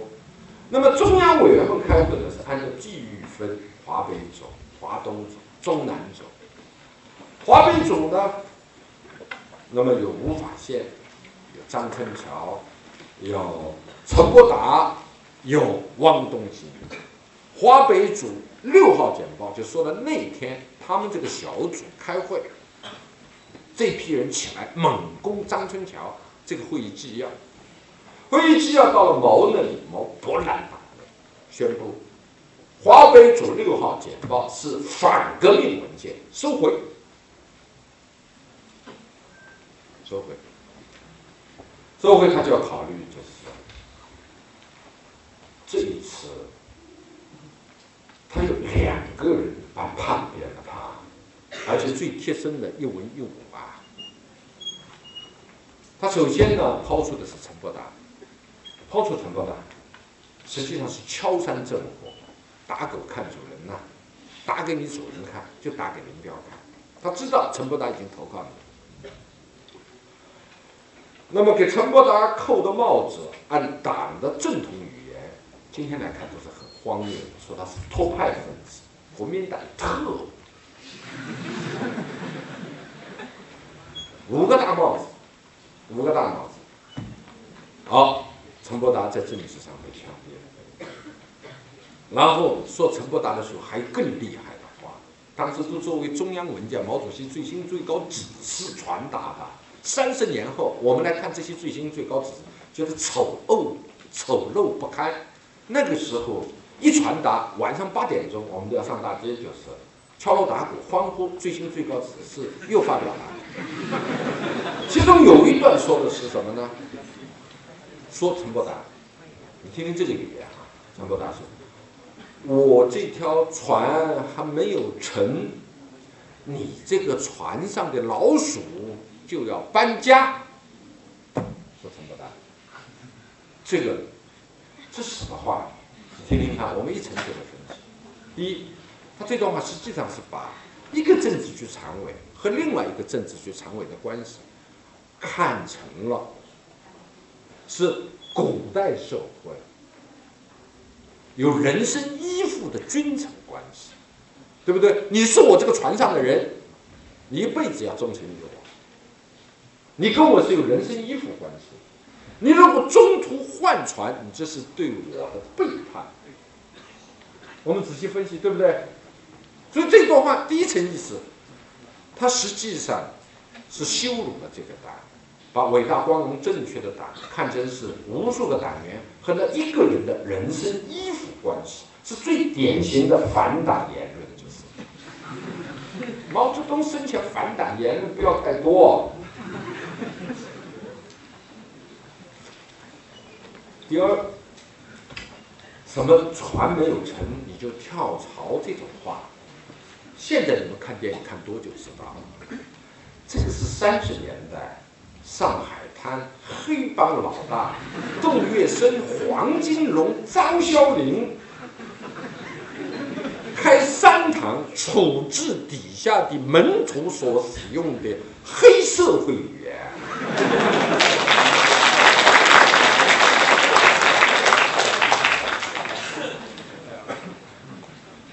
黑帮老大有语言，处置自己的徒子徒孙，砍一个手剁一个脚的语言，他居然就用了，就是恬不知耻。但在那个时候，毛泽东用这种语言，还增加他的语言魅力。我们知道，我们党讲话最有魅力、最有煽动性的是谁？是毛泽东。此前的刘少奇，此后的邓小平。在这些方面都不及他，为什么呢？什么原因呢？其他人只有一套语言，或者最多两套语言，他是有三套语言，三套话语交换的使用。话语一，马列主义语言，对不对？党性语言。话语二，读二十四史读出来的秦始皇的语言。秦始皇的语言，我举例讲到刘少奇传达呃批发的文件，他不高兴，然后说这些文件都要收回，那收回就收回。他居然讲这是哪一个皇帝下发的文件？是刘皇帝还是什么皇帝？这不是秦始皇的语言吗？决心要拿到刘少奇了，在中央政治局会议上就对刘少奇当面这样说：“你有什么了不起？你这不是这个。”我动一个手指就能打倒你，这完全是秦始皇的语言。这是话语二，话语三就是说陈伯达那种黑社会老大惩治门徒的语言。一个人三套语言交换使用，当然是激情四溢、神采洋洋，就是，所以谁都讲不过他。其他人只有一套语言，马克思主义党性语言，不敢使用第二、第三套语言，就他敢讲。到庐山江居然把最后一套语言都用上来，恬不知耻，作为最轻最高指示下达，而我们更可耻的是，居然去欢呼。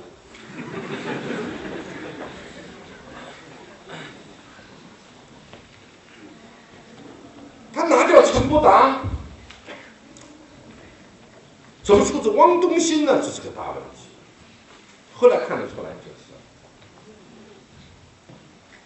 他跟汪东兴和陈伯达之间的处置是采取不同的做法。所以陈伯达一直到八十年代去世，由他儿子写的回忆录，陈伯达最后的遗言在秦城里面都爆区。他说，在庐山上还有一个人比我跳得更早，比我跳得更高。但是主席只处置我，不处置他，这是不公平的。陈伯达是个书生啊，真是个书生。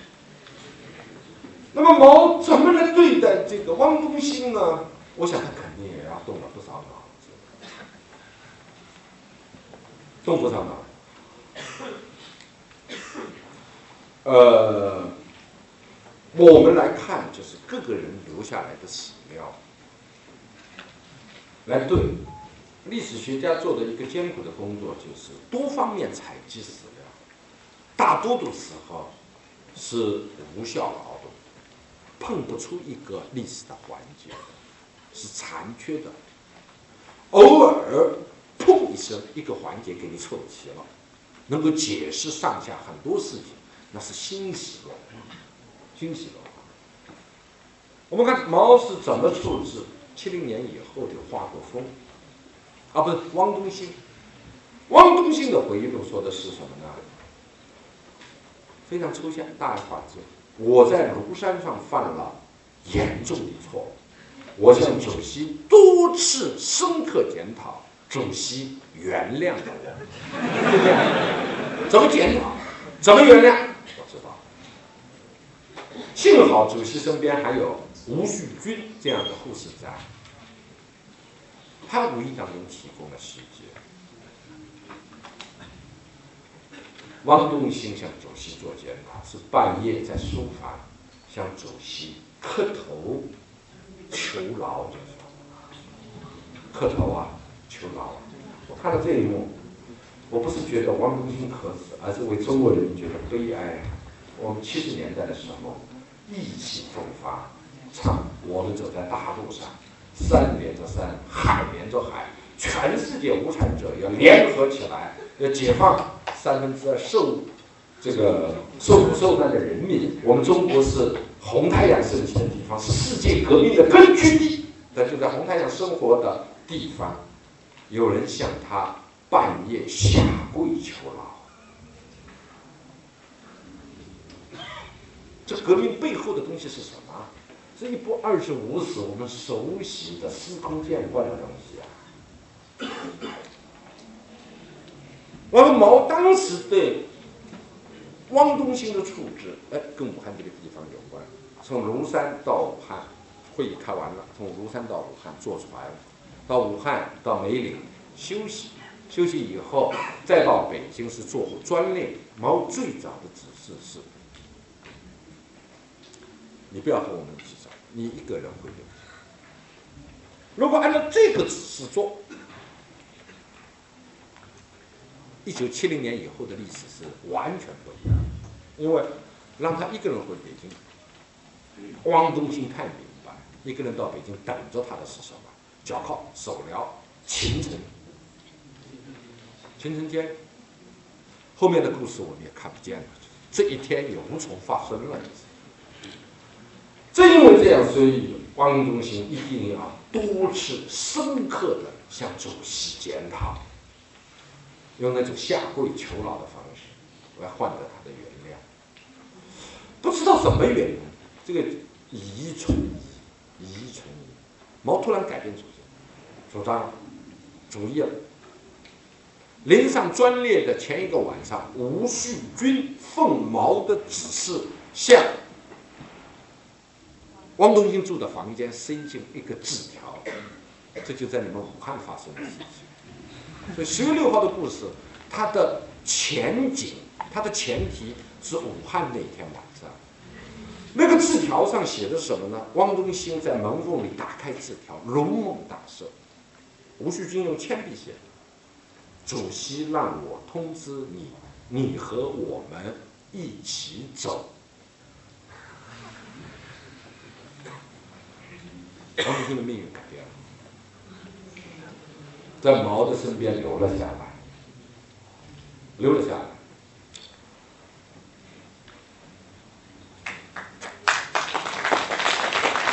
嘿，你们为什么鼓掌啊？是庆幸那天他留下来了，庆幸在武汉这一天，比中南海那一晚更有历史决定意义。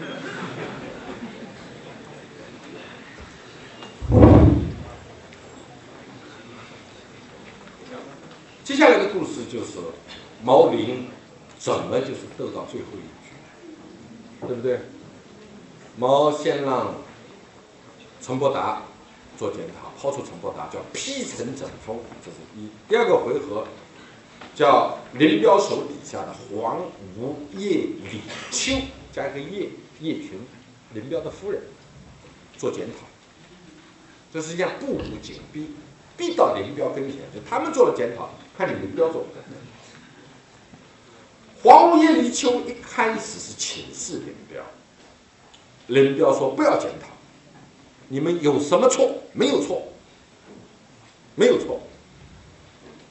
后来是叶群这边向林副主席下跪，说：“幺零幺，你不检讨过得去，我们不检讨过不去啊。”你看林彪的安排，那林彪啊，后面的安排你看得出，他毕竟是百万军统帅，到这种时候也是临危不乱，没有乱的方寸。第一步、第二步怎么防守，清清楚楚。第一步就是不检讨，第二步说你们可以检讨，但是你们谁都不许牵涉汪东兴，这是非常厉害。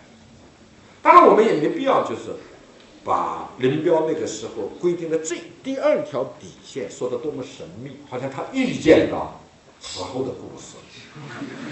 没有，没这个事，无非也就是能保留一个就留一个，在毛最近的地方，他的身边扔几颗贤妻人子，贤妻人子扔十颗，也许十个都死了，不臭了，不响了。有一个爆炸呢，意思就不一样了。就跟一九三三年周恩来撤离上海、撤离白区，在国统区布置几个贤妻良子一样啊。后来都发生作用了。林是周的长期的学生，林又是率领过四野，从黑龙江打到海南岛，在兜头打大西南。把中国打一个对穿的百万军统帅，他碰到这样的事情，当然有他的韬略。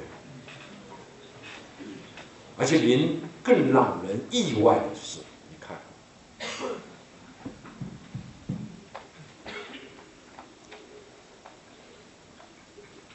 毛泽东一生碰到无数的政治对手，最后要整治这些人的时候，都给予人格羞辱。而这些人最后都接受这种羞辱，每一个人都做检讨，都做检讨。唯有他最后一个对手，也是他最年轻的一个对手，林彪的时候，他碰到顶尖。我们现在来看林彪，林彪到文革后期政治上节节防守的时候，林彪有过一个字的检讨没？没有啊，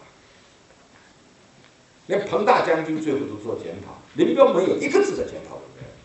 所以毛碰到林彪，他是真正碰到了钉子户。毛一生政治生涯就是咬不动、拔不掉的一个钉子户，是真正的钉子户。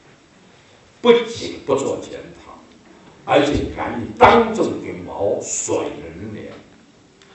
一九七一年的五月一号，就是国际劳动节。按当时的政治文化，党和国家领导人晚上都要上天安门城楼看礼花，欣赏广场上的歌舞。嗯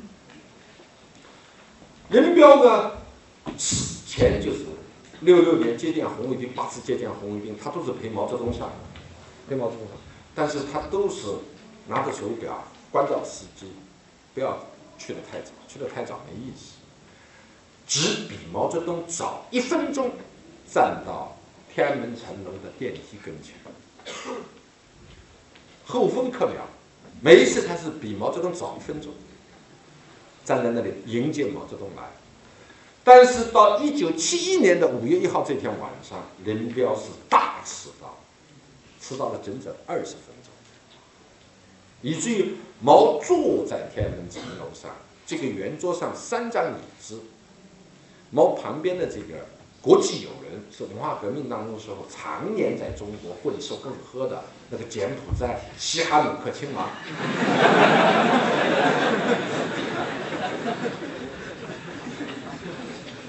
西哈努克亲王，西哈努克亲王旁边的这个座位就是我们二把手林彪的座位，居然就是。这个座位是空对着天安门广场，二十分钟，不得了的事情，这急坏了大管家周恩来。周恩来在天安门城楼上来回跑。问林彪怎么还没来？还没来。这个照片拍下来，第二天怎么能够见报？二十分钟以后，林彪来了，周恩来如释重负，叫来就是大墙内的红色摄影师，红色摄影师赶紧拍啊！你拍的什么？这个人。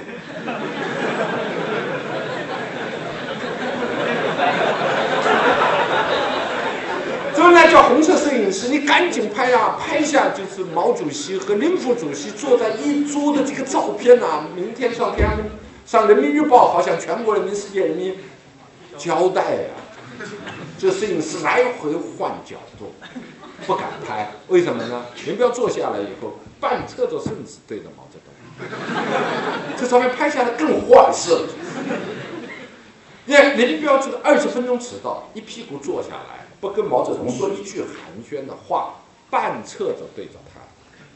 更恶劣的是，更让毛泽东生气的是，二十分钟以后，跟毛根本不打招呼，站起来就走，把毛又甩在了天安门城楼上。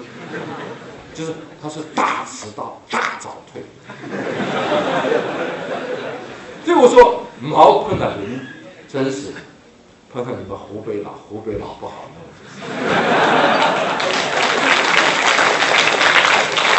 好，肯定这个湖南佬感慨：湖北佬天上九头鸟。湖北佬林彪小小年纪是他最难处理钉子国，而且最让人惊讶的是，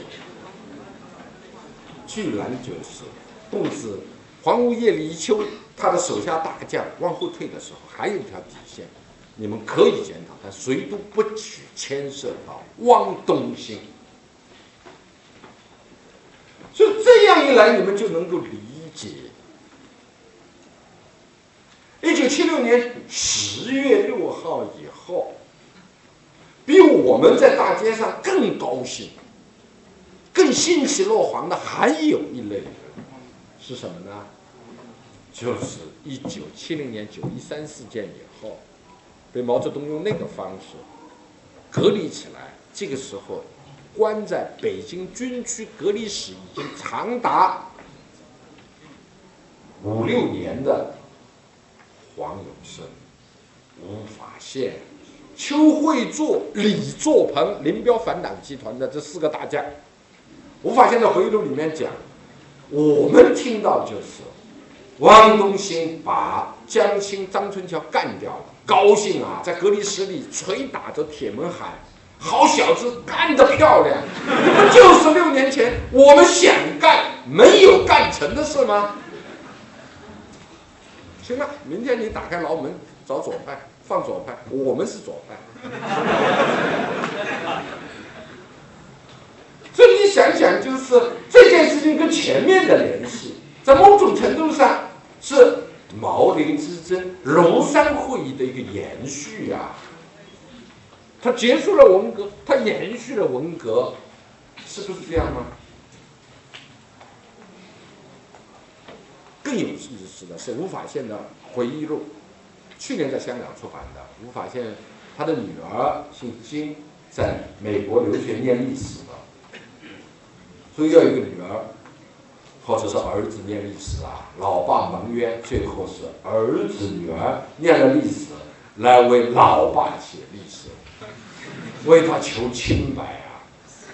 他的这个口述史上下两大本，他的女儿帮他整理的，里面有非常惊人的这个意外的史料，惊外意的意外的史料。你比如说刚刚讲的那句话，十月六号以后，比我们。比郭沫若、比长江玉更高兴的，居然是关在隔离室里的黄吴李秋。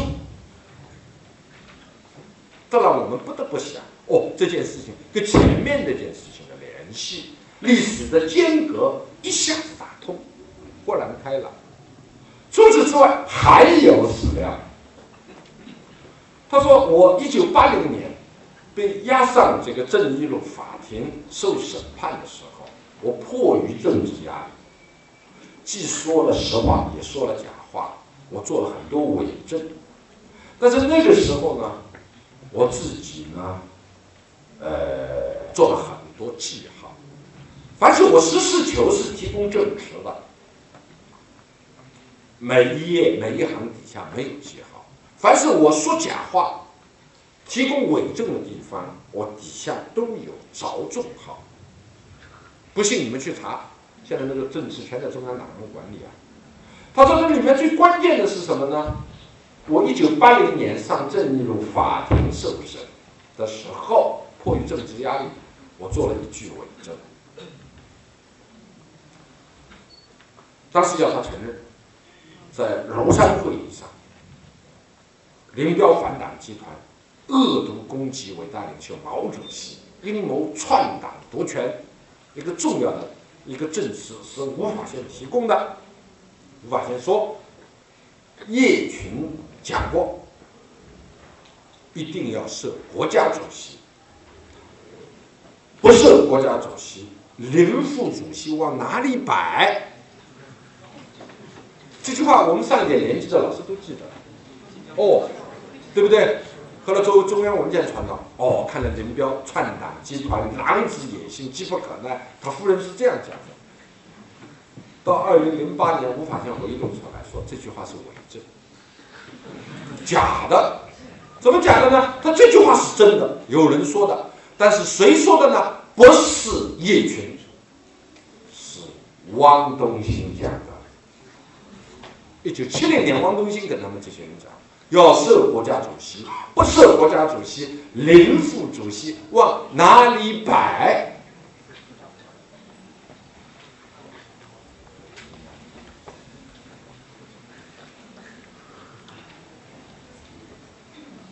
历史就是这样。所以我想，林彪呢，九一三事件，一九七零年。不惜以如此惨烈的方式，夫妇两人再加自己的长子、最钟爱的这个儿子，以葬身火海、一生自我爆炸的方式，在毛泽东的文革好世界里面，戳出一个通天大窟窿。毛的文革破产是一九七零年九一三。虽然文革又苟延残喘，五六年到七六年十月六号才结束，但是文革的破裂，由盛转衰衰的这个转折点是一九七零年的九月十三号。林彪以这个方式宣告文革的破产，我们这一代人啊。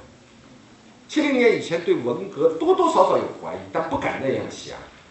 最终下决心抛弃毛泽东的这个文革理想的，就是在听了九一三事件以后的报告。报告里面有五七幺工程纪要那个报告以后，我们才恍然大悟。五七幺工程纪要说的是什么呢？你们年轻人可能不一定知道，分两部分。第一部分呢，传达是以此来激起全国人民的义愤。第一部分是说的什么呢？林立果组织敢死队，设计了各种各样颠覆毛泽东的统治、刺杀毛泽东的手段。当时大家都气坏了，说毛身边居然是这样一个人，这个人有负毛主席对他的培养。第二个呢，第二个部分呢是理论上对毛泽东的攻击，从历史上攻击，说毛泽东是个虐待狂，凡是跟他走的没有不受他整的，连他的儿子都被他逼疯，说毛泽东的文革完全是个骗局，说毛泽东是当代最大的独裁者，是当代的秦始皇等等。哦，你们是第一次听到啊？你想一想，我们三十多年前听到是个什么感受啊？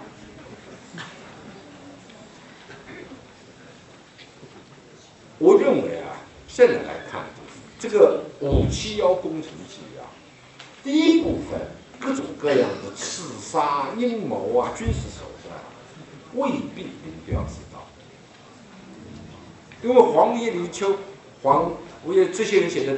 回忆录都在讲，我们事先根本不知道有这么大，而且事后告诉我们的时候，我们都觉得可笑，这个实在不像是打过仗的人的策划。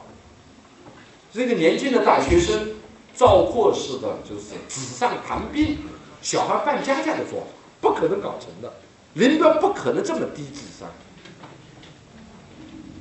第二部分呢，我倒反而觉得就是，林立果当年才二十岁出头，北大物理系的一个大学生，他不可能对毛泽东有如此长时段的长时段的考察和这个评价。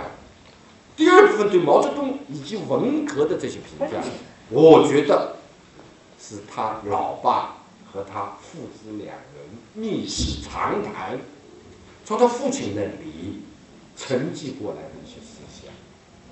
我们是能真正看到林彪表面上就是万岁不离考，骨子里把老毛看透的这个真实的面貌。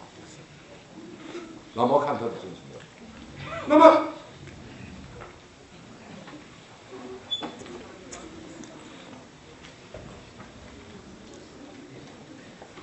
所以林彪的就是九一三，我先死，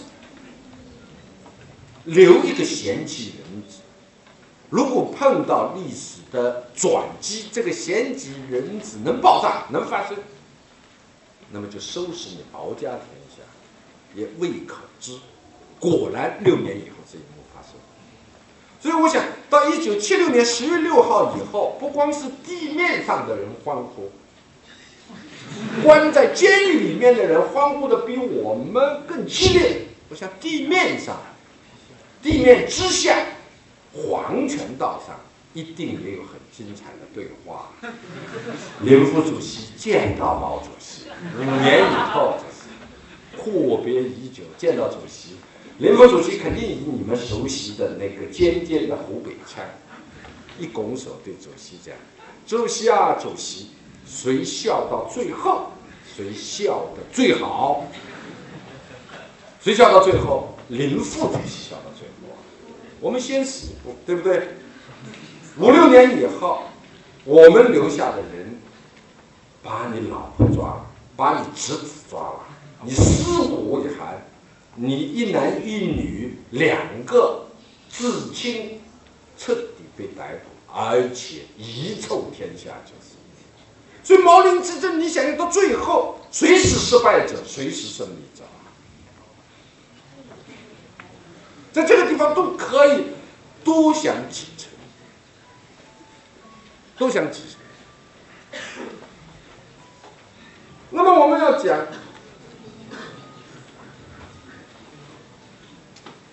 汪东兴和江青之间发生的这个矛盾是个什么性质的矛盾？一部二十五是告诉我们，老皇帝啊。到临终之前，最放不下、一定要做的一个事情，就是把他正面的政敌，这个政敌实际上都是开国元老，处理掉。也不仅仅是，呃，民间流传的那些杀功臣的这个市民的理解，因为他们同被打天下，到最后怎么治天下？会出现一些严肃的分歧，这个很正常，很正常。所以他一定要在有生之年把这些人处理掉。处理掉以后，比这些人更年轻，同时又呼应自己的治国理念的年轻的一辈才能起来，才能掌得住权，握得住天下。刘邦啊，朱元璋啊，宋太祖啊，都有那些故事，对不对？这古老的故事当中，我觉得最多最漂亮、文明程度最高的，就是宋代宋太祖的杯酒释兵权。我觉得这个故事真是可以千古流芳，千古流芳，不流一滴血啊，做的很漂亮。除此之外，都流血，都有人头落地，都有人遗臭万年，遗臭万年。毛到了七六年就处在这个历史关口，他和他正面的开国元勋发生严肃的治国方略的分歧。当时的语言叫路线斗争，这个路线斗争是有严肃的政治内容的。所以前期要干掉刘，干掉邓，后期要干掉零，而且都被他干掉。但他没有想啊，一部《二十五史》里面的另外一幅经常出现的图画，他把正面的政敌打倒以后，权力的真空负面的吸引力，会把离他最近的两拨人他们的矛盾吸进。这两拨人是谁呢？一和他肉身有婚姻关系的娘娘帮，对不对？娘娘吧，娘娘和他们之间的矛盾是严肃的路线分歧，但娘娘和这边人的矛盾不是严肃的路线分歧，赤裸裸的权力之争，深层竞争。娘娘为什么紧张呢？因为娘娘生前享有的政治特权，完全是依附于跟这个人的婚姻关系。这个人一倒，谁买他的账？就这个人倒以前，他的政治不安全感最强，这是一种人。第二种人呢，也同样跟他有肉身关系，伺候他吃喝拉撒睡，布置他出行入内警卫工作的黄门进士，对不对？这批人为什么紧张呢？因为这批人生前。怎么在老皇帝最后几年飞黄腾达，掌握了跟他们的政绩、功绩不相称的过高的政治权力？而一旦这个人不在了，他马上就感觉到要受威胁，把正面的这个敌人打倒以后，这两波同样感到同样性质政治不安全的人，他们的矛盾一山不容二虎啊。他们首先就激化起来，所以江青跟汪东兴的这个矛盾就是这样一个古老的历史规律起作用。他们之间的矛盾没有严肃的政治分析，这和江青和邓小平之间发生分歧不可比拟，不可比拟。这个在历史上多次发生过，外戚和宦官之争。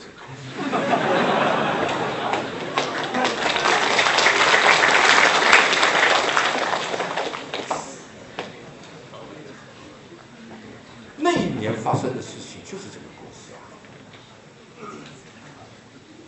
十年前，毛泽东的另外一个秘书离开毛泽东的时候，曾经说过这句话：谁？田家英。田家英当时说：“主公能治天下，不能治左右。”他称毛主席叫主公，虽是戏谑，但是非常准确，就是是主公。《三国演义》里面的角色，主公能治天下，不能治左右。他打倒蒋介石，他干掉彭德怀，想干谁就干谁，他就摆置不了左右这个娘娘跟宦官的关系，就是他一死，尸骨未还，这两年。一掐，把他毛家天下彻底断了根，这是他自己根本没有想到的。主公能治天下，不能治左右，最后是左右激化矛盾，颠覆了他的天下，颠覆了他的。所以，一九七六年的十月六号，你想一想，它是和。我们改革开放能够获得这么大的空间联系在一起，没有十月六号就没有改革开放三十年，对不对？同时，它又是跟文革十年联系在一起，同时，它又是和此前一部古老的《二十五史》里面屡见不鲜的那些故事联系在一起。所以到一九七六年十月六号的时候，台词是新的。服装是新的，人物是新的，道具是新的，只有一个东西是旧的，剧本是旧的。是从一部《二十五史》里面千百次的重演，延续到一九七六年，又演一遍现代版本而已。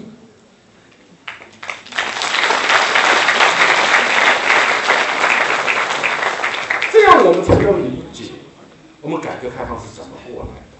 哎呀，从这么低的起点过来的，是啊。三十年前，我们生活在一部二十五史的状态里啊。毛泽东是个伟大的诗人，我想用毛泽东的这个诗来总结他的命运，也用他的诗来总结十月六号，呃，在历史转折关头的这个讽刺。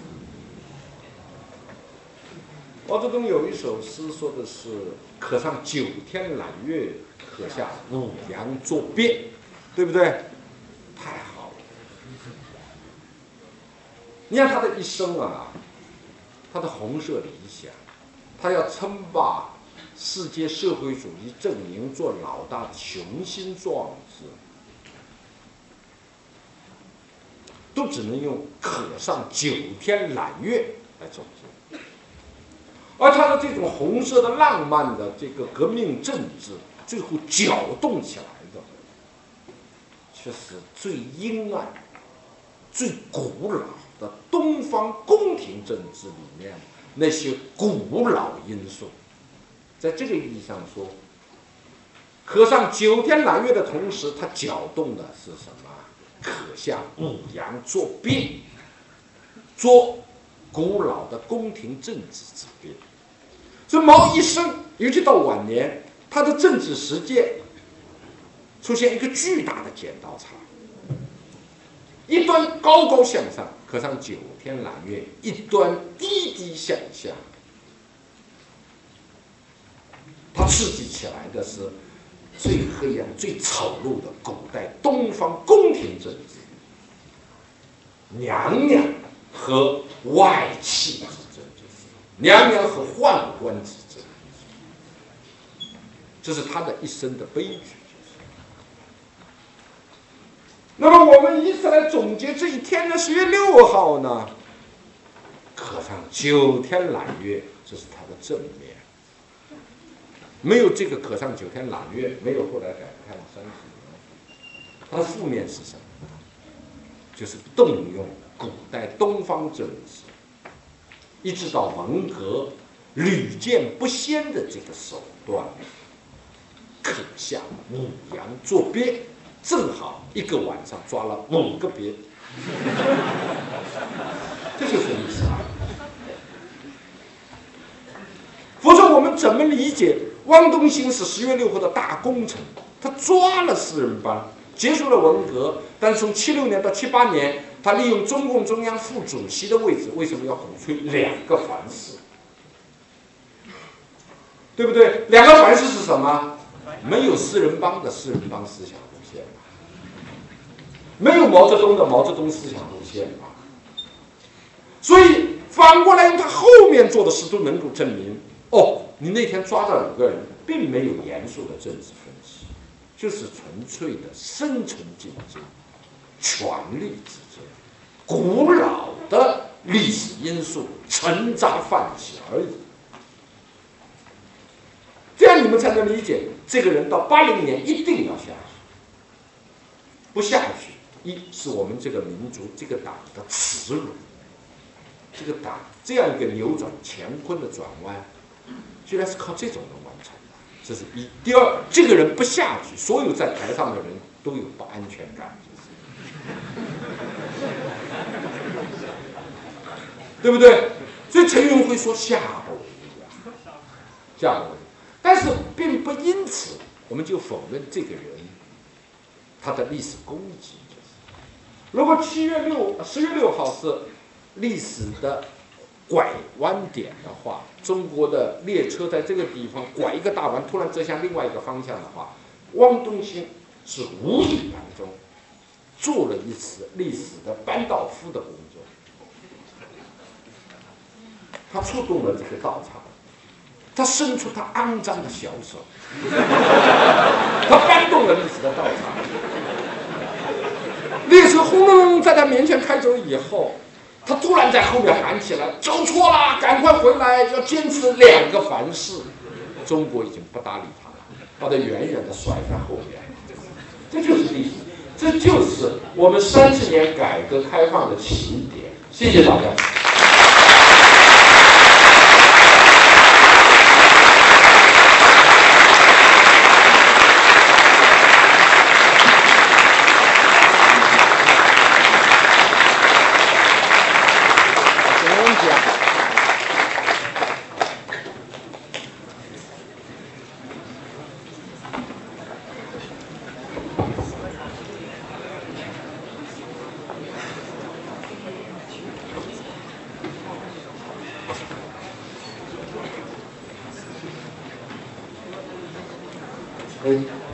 朱老师你好，啊，每次听听历史总是听得很沉重，而且以前呢也听过一个北大的一个历史老师也是讲，啊毛主席那个时候的事情，但是听完，随着年龄的增长，都有一种莫名的想哭的想哭的感觉。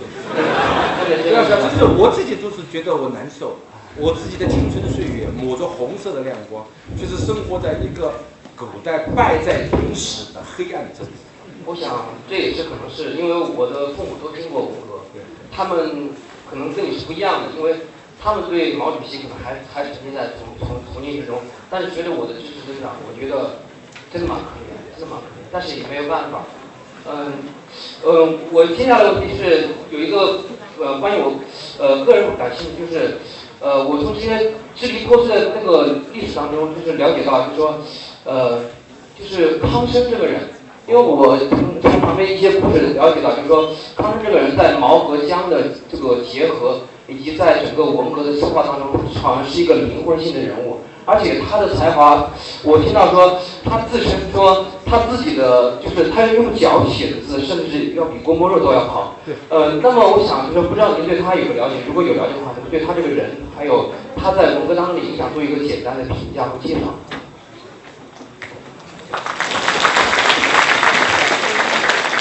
就像康生这个人呢，是个非常复杂的多面体。我们今天来看康生啊，就跟看文革一样，第一要否定，第二不能简单否定。简单否定实际上是一种思想上的懒惰，简单否定是否定不了你的否定对象，只会给他卷土重来，留下历史。对文革是这样，对康生也是这样。我想康生，海外关于康生有传记，西方人写了个传记，传记的那个书名就叫《龙爪》，龙的爪，龙爪。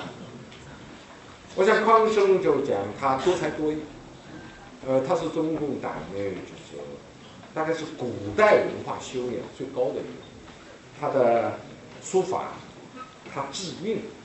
都达到就是登峰造极的地步，登峰造极。嗯，比如说康生这个人非常阴暗，是个刽子手。但是我听我自己的导师，我复旦的博士生导师金钟演讲过，也是几十年以来他讲过的。最近一次我请他到我所在的学校讲演，讲演完我送他，我们两个人在车里，我开车他坐在旁边，他才跟我讲，在这前他一直不敢讲。他说他五九年回来。从莫斯科留学回啊不彼得堡留学回来，突然感到国内政治气候非常顺畅，很不适应。然后幸好呢，这批留苏的人，他跟普京是同学啊。留苏的人回来，期间在集中在北京受训，在北京受训的时候呢，康生给他们做的报告，康生居然这样讲，你想不到。康生讲，你们回来了。出去以后，你们看到很多事，不许乱说。你们要乱说，我救不了你们。他说：“这个就是我回来我上的第一堂政治课。”康生给我们敲了警钟，我后来就谨慎多了。所以，我到现在都觉得康生那个时候有另外一面。他对我们这批青年大学生，他还是有一种人性，有一种温情。怕你们回来出事。虽然讲这个话，你们出去要乱说，我都救不了你。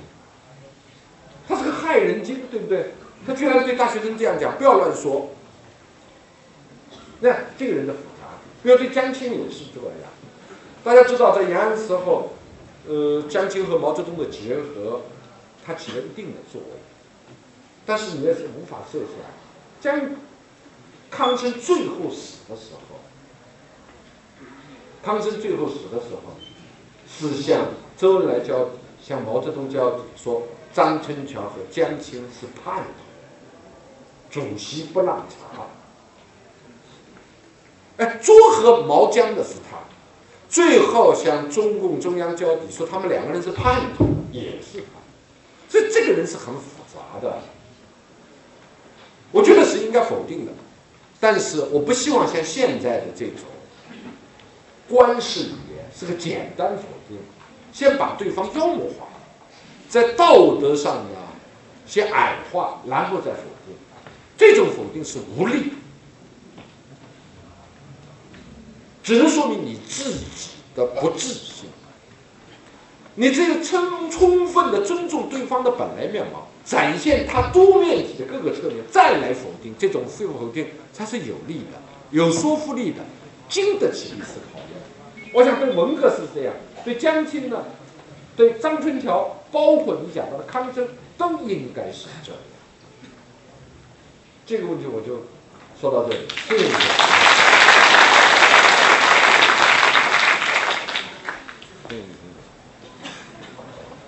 喂，周老师您好，那个想问三个问题，耽误一点点时间不太好。不不不，我们这样，我们应该公正一点。嗯，好的，就你问一个问题，给别的同学以公正的机会。你问三个问题，我一回答全完了。你问一个问题，你选择一下，问一个问题。选择一下是吧？那 那我就把您那个博士论文里面的以前思考的两个问题没想明白的就先忽略了，然后就问第三个问题了。然后第三个问题，您刚才说到了林彪，就是说他是百万统帅的，呃，就是在这个过程之中一直没有去。然后很很多人都说了假话，然后我就想到了，呃，文革中的那些知识分子，然后可以把它分为两类。如果说没有说假话的这一类，然后为了追求真理而遭到迫害、付出巨大代价这一类，想到的可以是杜准，然后想到的可以是傅雷，然后另一类就是为了求生。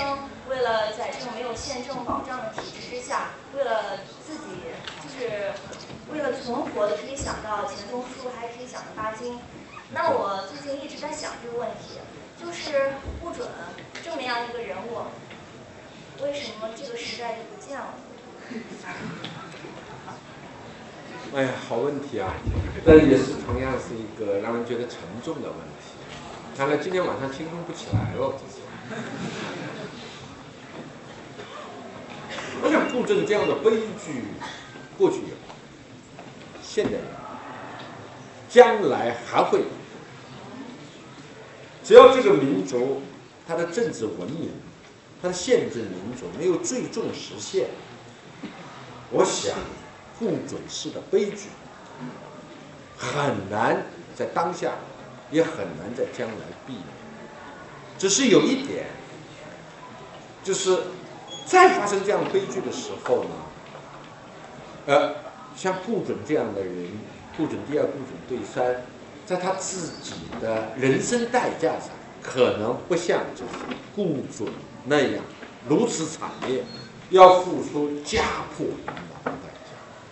因为不管怎么说，我们的社会在进步，我们的社会在进步，我们社会就是容纳这些人的这个空间。比以前已经有了很大的进步。顾准这样的人，这个民族过去要，现在要，将来更需要这样的人。过去有悲剧，现在有悲剧，将来还会有悲剧，只是代价的程度在逐渐的减轻减缓。为什么会出现这样的悲剧？其实我刚刚已经说到了，你只要你的政治文明。你的宪政民主没有上轨道，你的知识分子要说真话，他肯定要付代价，要付代价。只是在政治黑暗的年月，付的代价是最惨重的。在政治还没有充分昌明的年月，他可能要付出百分之五十、百分之六十的代价，但是代价是避免不了的。这跟整个时代的环境、社会的环境、制度的进步程度联系在一起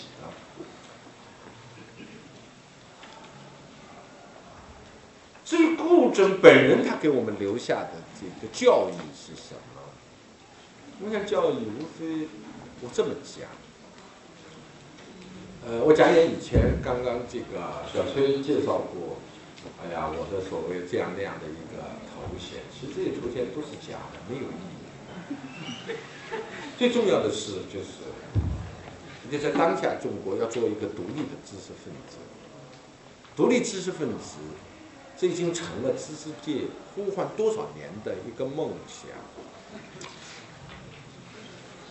其实我们落到实处讲，独立知识分子，他要独立起来，两个必要的条件。第一个，就是他的生活资源，他不是仰人鼻息，而是自给自足。就是说，他应该生活在他自己挣来的这个生活资源，而不是仰仗别人给他发什么，发粮票、发工资。在这种情况底下，他活在自己的经济资源里，他的独立才有经济基础，这是第一条。在这一条没有实现以前，说独立知识分子，这都是舍谈、只谈的。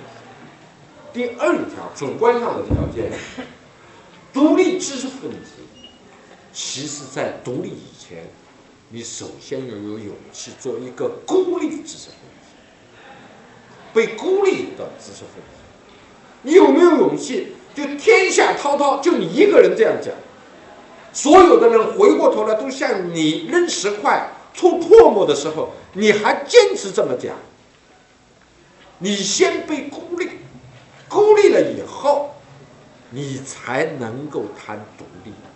独立以前先过孤立关。我觉得今天讲独立知识分子的人很多，这是过去没没有过的，这是进步。但是我觉得谈独立的人很少想过，独立以前先孤立。做独立知识分子以前，先要做孤立知识分子，先过孤立这一关。过了这一关，你才敢说，我有可能跟着顾准的脚步前进，得其真传之十一。所以，所以我总结共准的事情就是。大致就是讲这几点，不知道你是不是同意？谢谢你提这么好。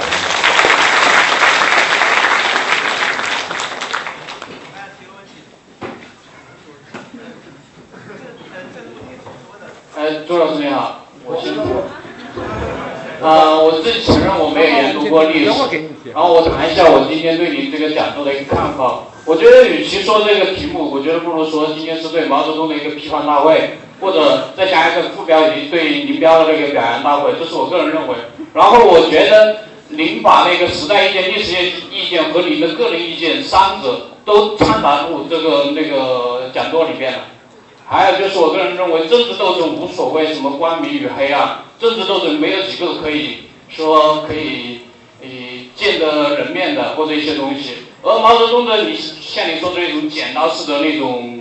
感觉，我觉得这也是他的个人魅力所在，人上人下。谢谢。开始有什么意见了？这个就是有意思的。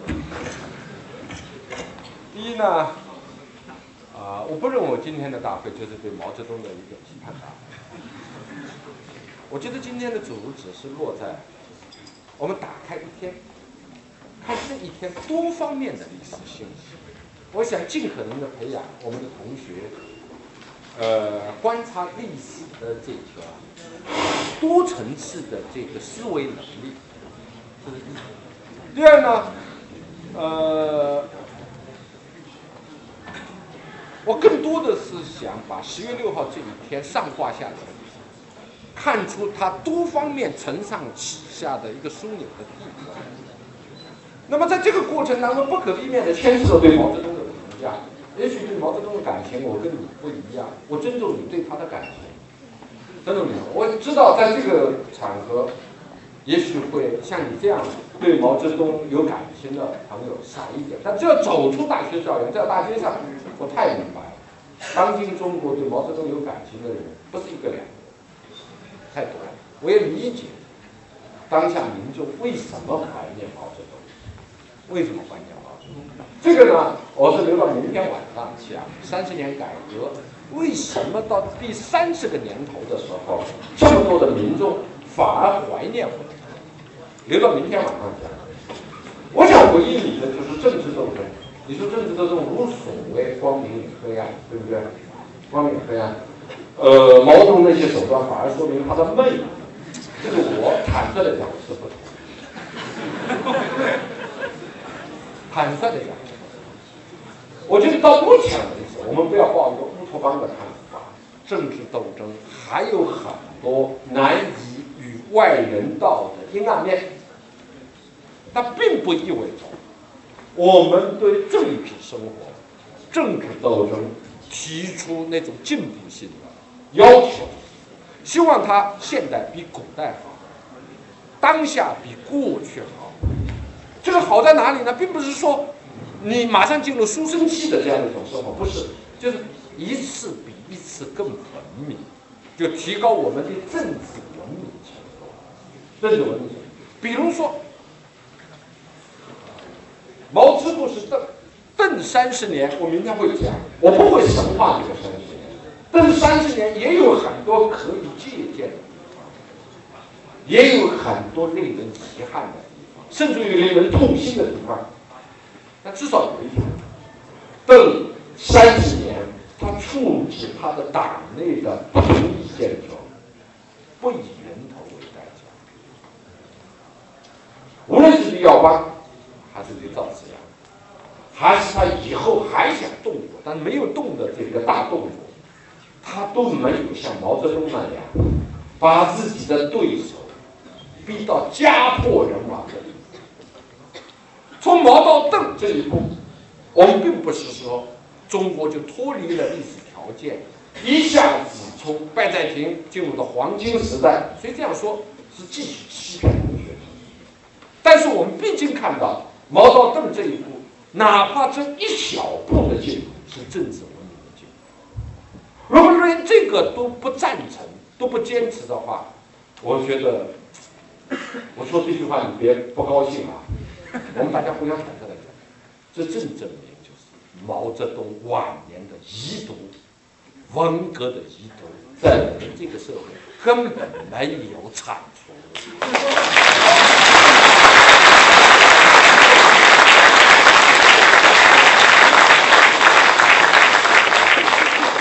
大家大家先安静一下，呃，我们还有最后一个问题，呃，但是在此之前我打算一下，就是那张海报已经传到哪个地方，有没有往前面传？那是我们送给今天我们朱老师的礼物，在哪哪位同学手上？哦。朱老师，我想说一下，您我问一下，等一下。等会等，我会给你一个机会。他说最后一个。朱老师，我也想问问题。嗯，非常非常荣幸能够见到朱老师。我是一个学工科的学生，所以对那个人文思想很不及在乎的很很多同学。嗯，我想今天问的一个问题就是，嗯，前不久《人民日报》上面刊登了一篇文章，就是中国不实习，也就不适合走多党制。然后这篇文章还在这个新闻联播上面大肆的宣扬的地方，我想请问一下朱老师啊。态度或者叫观点吧，谢谢朱老师。我简单的说一句，我不赞成这个文章。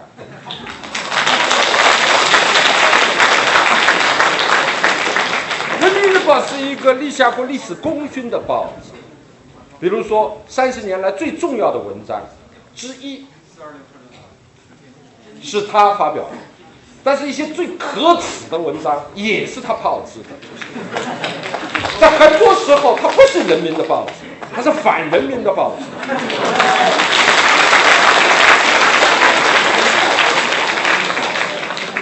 好，最后一个，你说他已经举了很长时间，给他一个机会，好不好？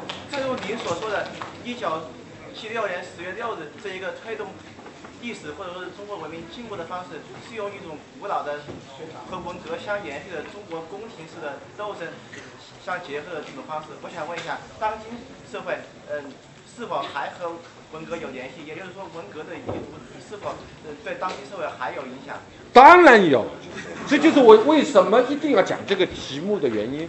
我认为文革在中国是被解散的，而不是被铲除的。你认为中国什么时候才能和文革彻底割断联系？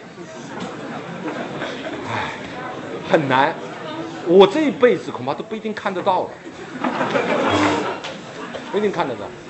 文革在中国，记住，一九七六年十月六号是被解散的，不是被铲除的。土壤还在，观念还在，行为方式还在。只要上层领导头脑一发昏，文革在当下中国某种局部地区、某一个短暂时期卷土重来是完全可能。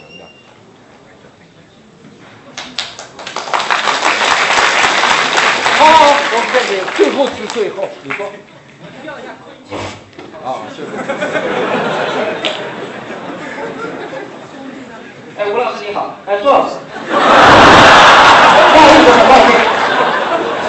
您刚才说在在没有民主与宪政的时代，就是说高谈人民创造历史的人，我们应该保持警惕。那么你认为，就是说我们现在要不要，就是说是作为现在的中国人，或者说一些敢于说话的中国人，要不要保持警惕呢？还还有我很担心的问题啊，就是说。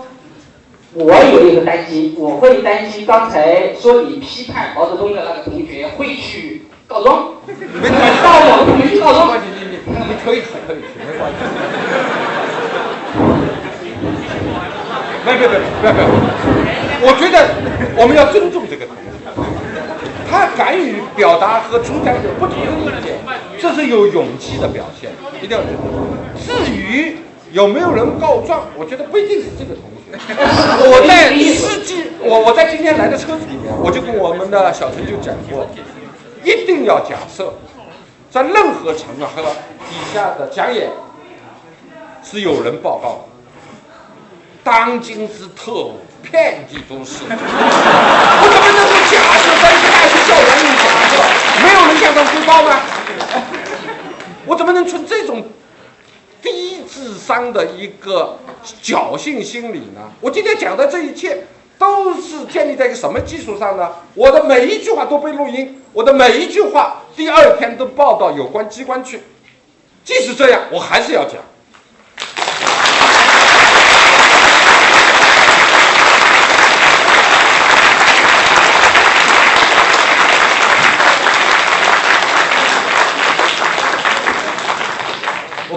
一句，人性是恶的，人性是善的。即使当特务向上汇报的人，你也不要低估他向上汇报的时候，他是为道良谋，他内心深处也许有忐忑不安的地方。即使接到这种报告的某机关的某处长、某局长，他看到这些报告的时候，未必他心里没有。非职业化的人性反应，就是要假设多种可能，要给每一个人，哪怕是在作恶的同时，有可能向善，留下最后一点空间。这就是我想今天这话的用心的。所以我一点不区分，这个场合有人报告，希望他报告的时候更全面一点。好，谢谢大家，我们今天就讲到这里吧。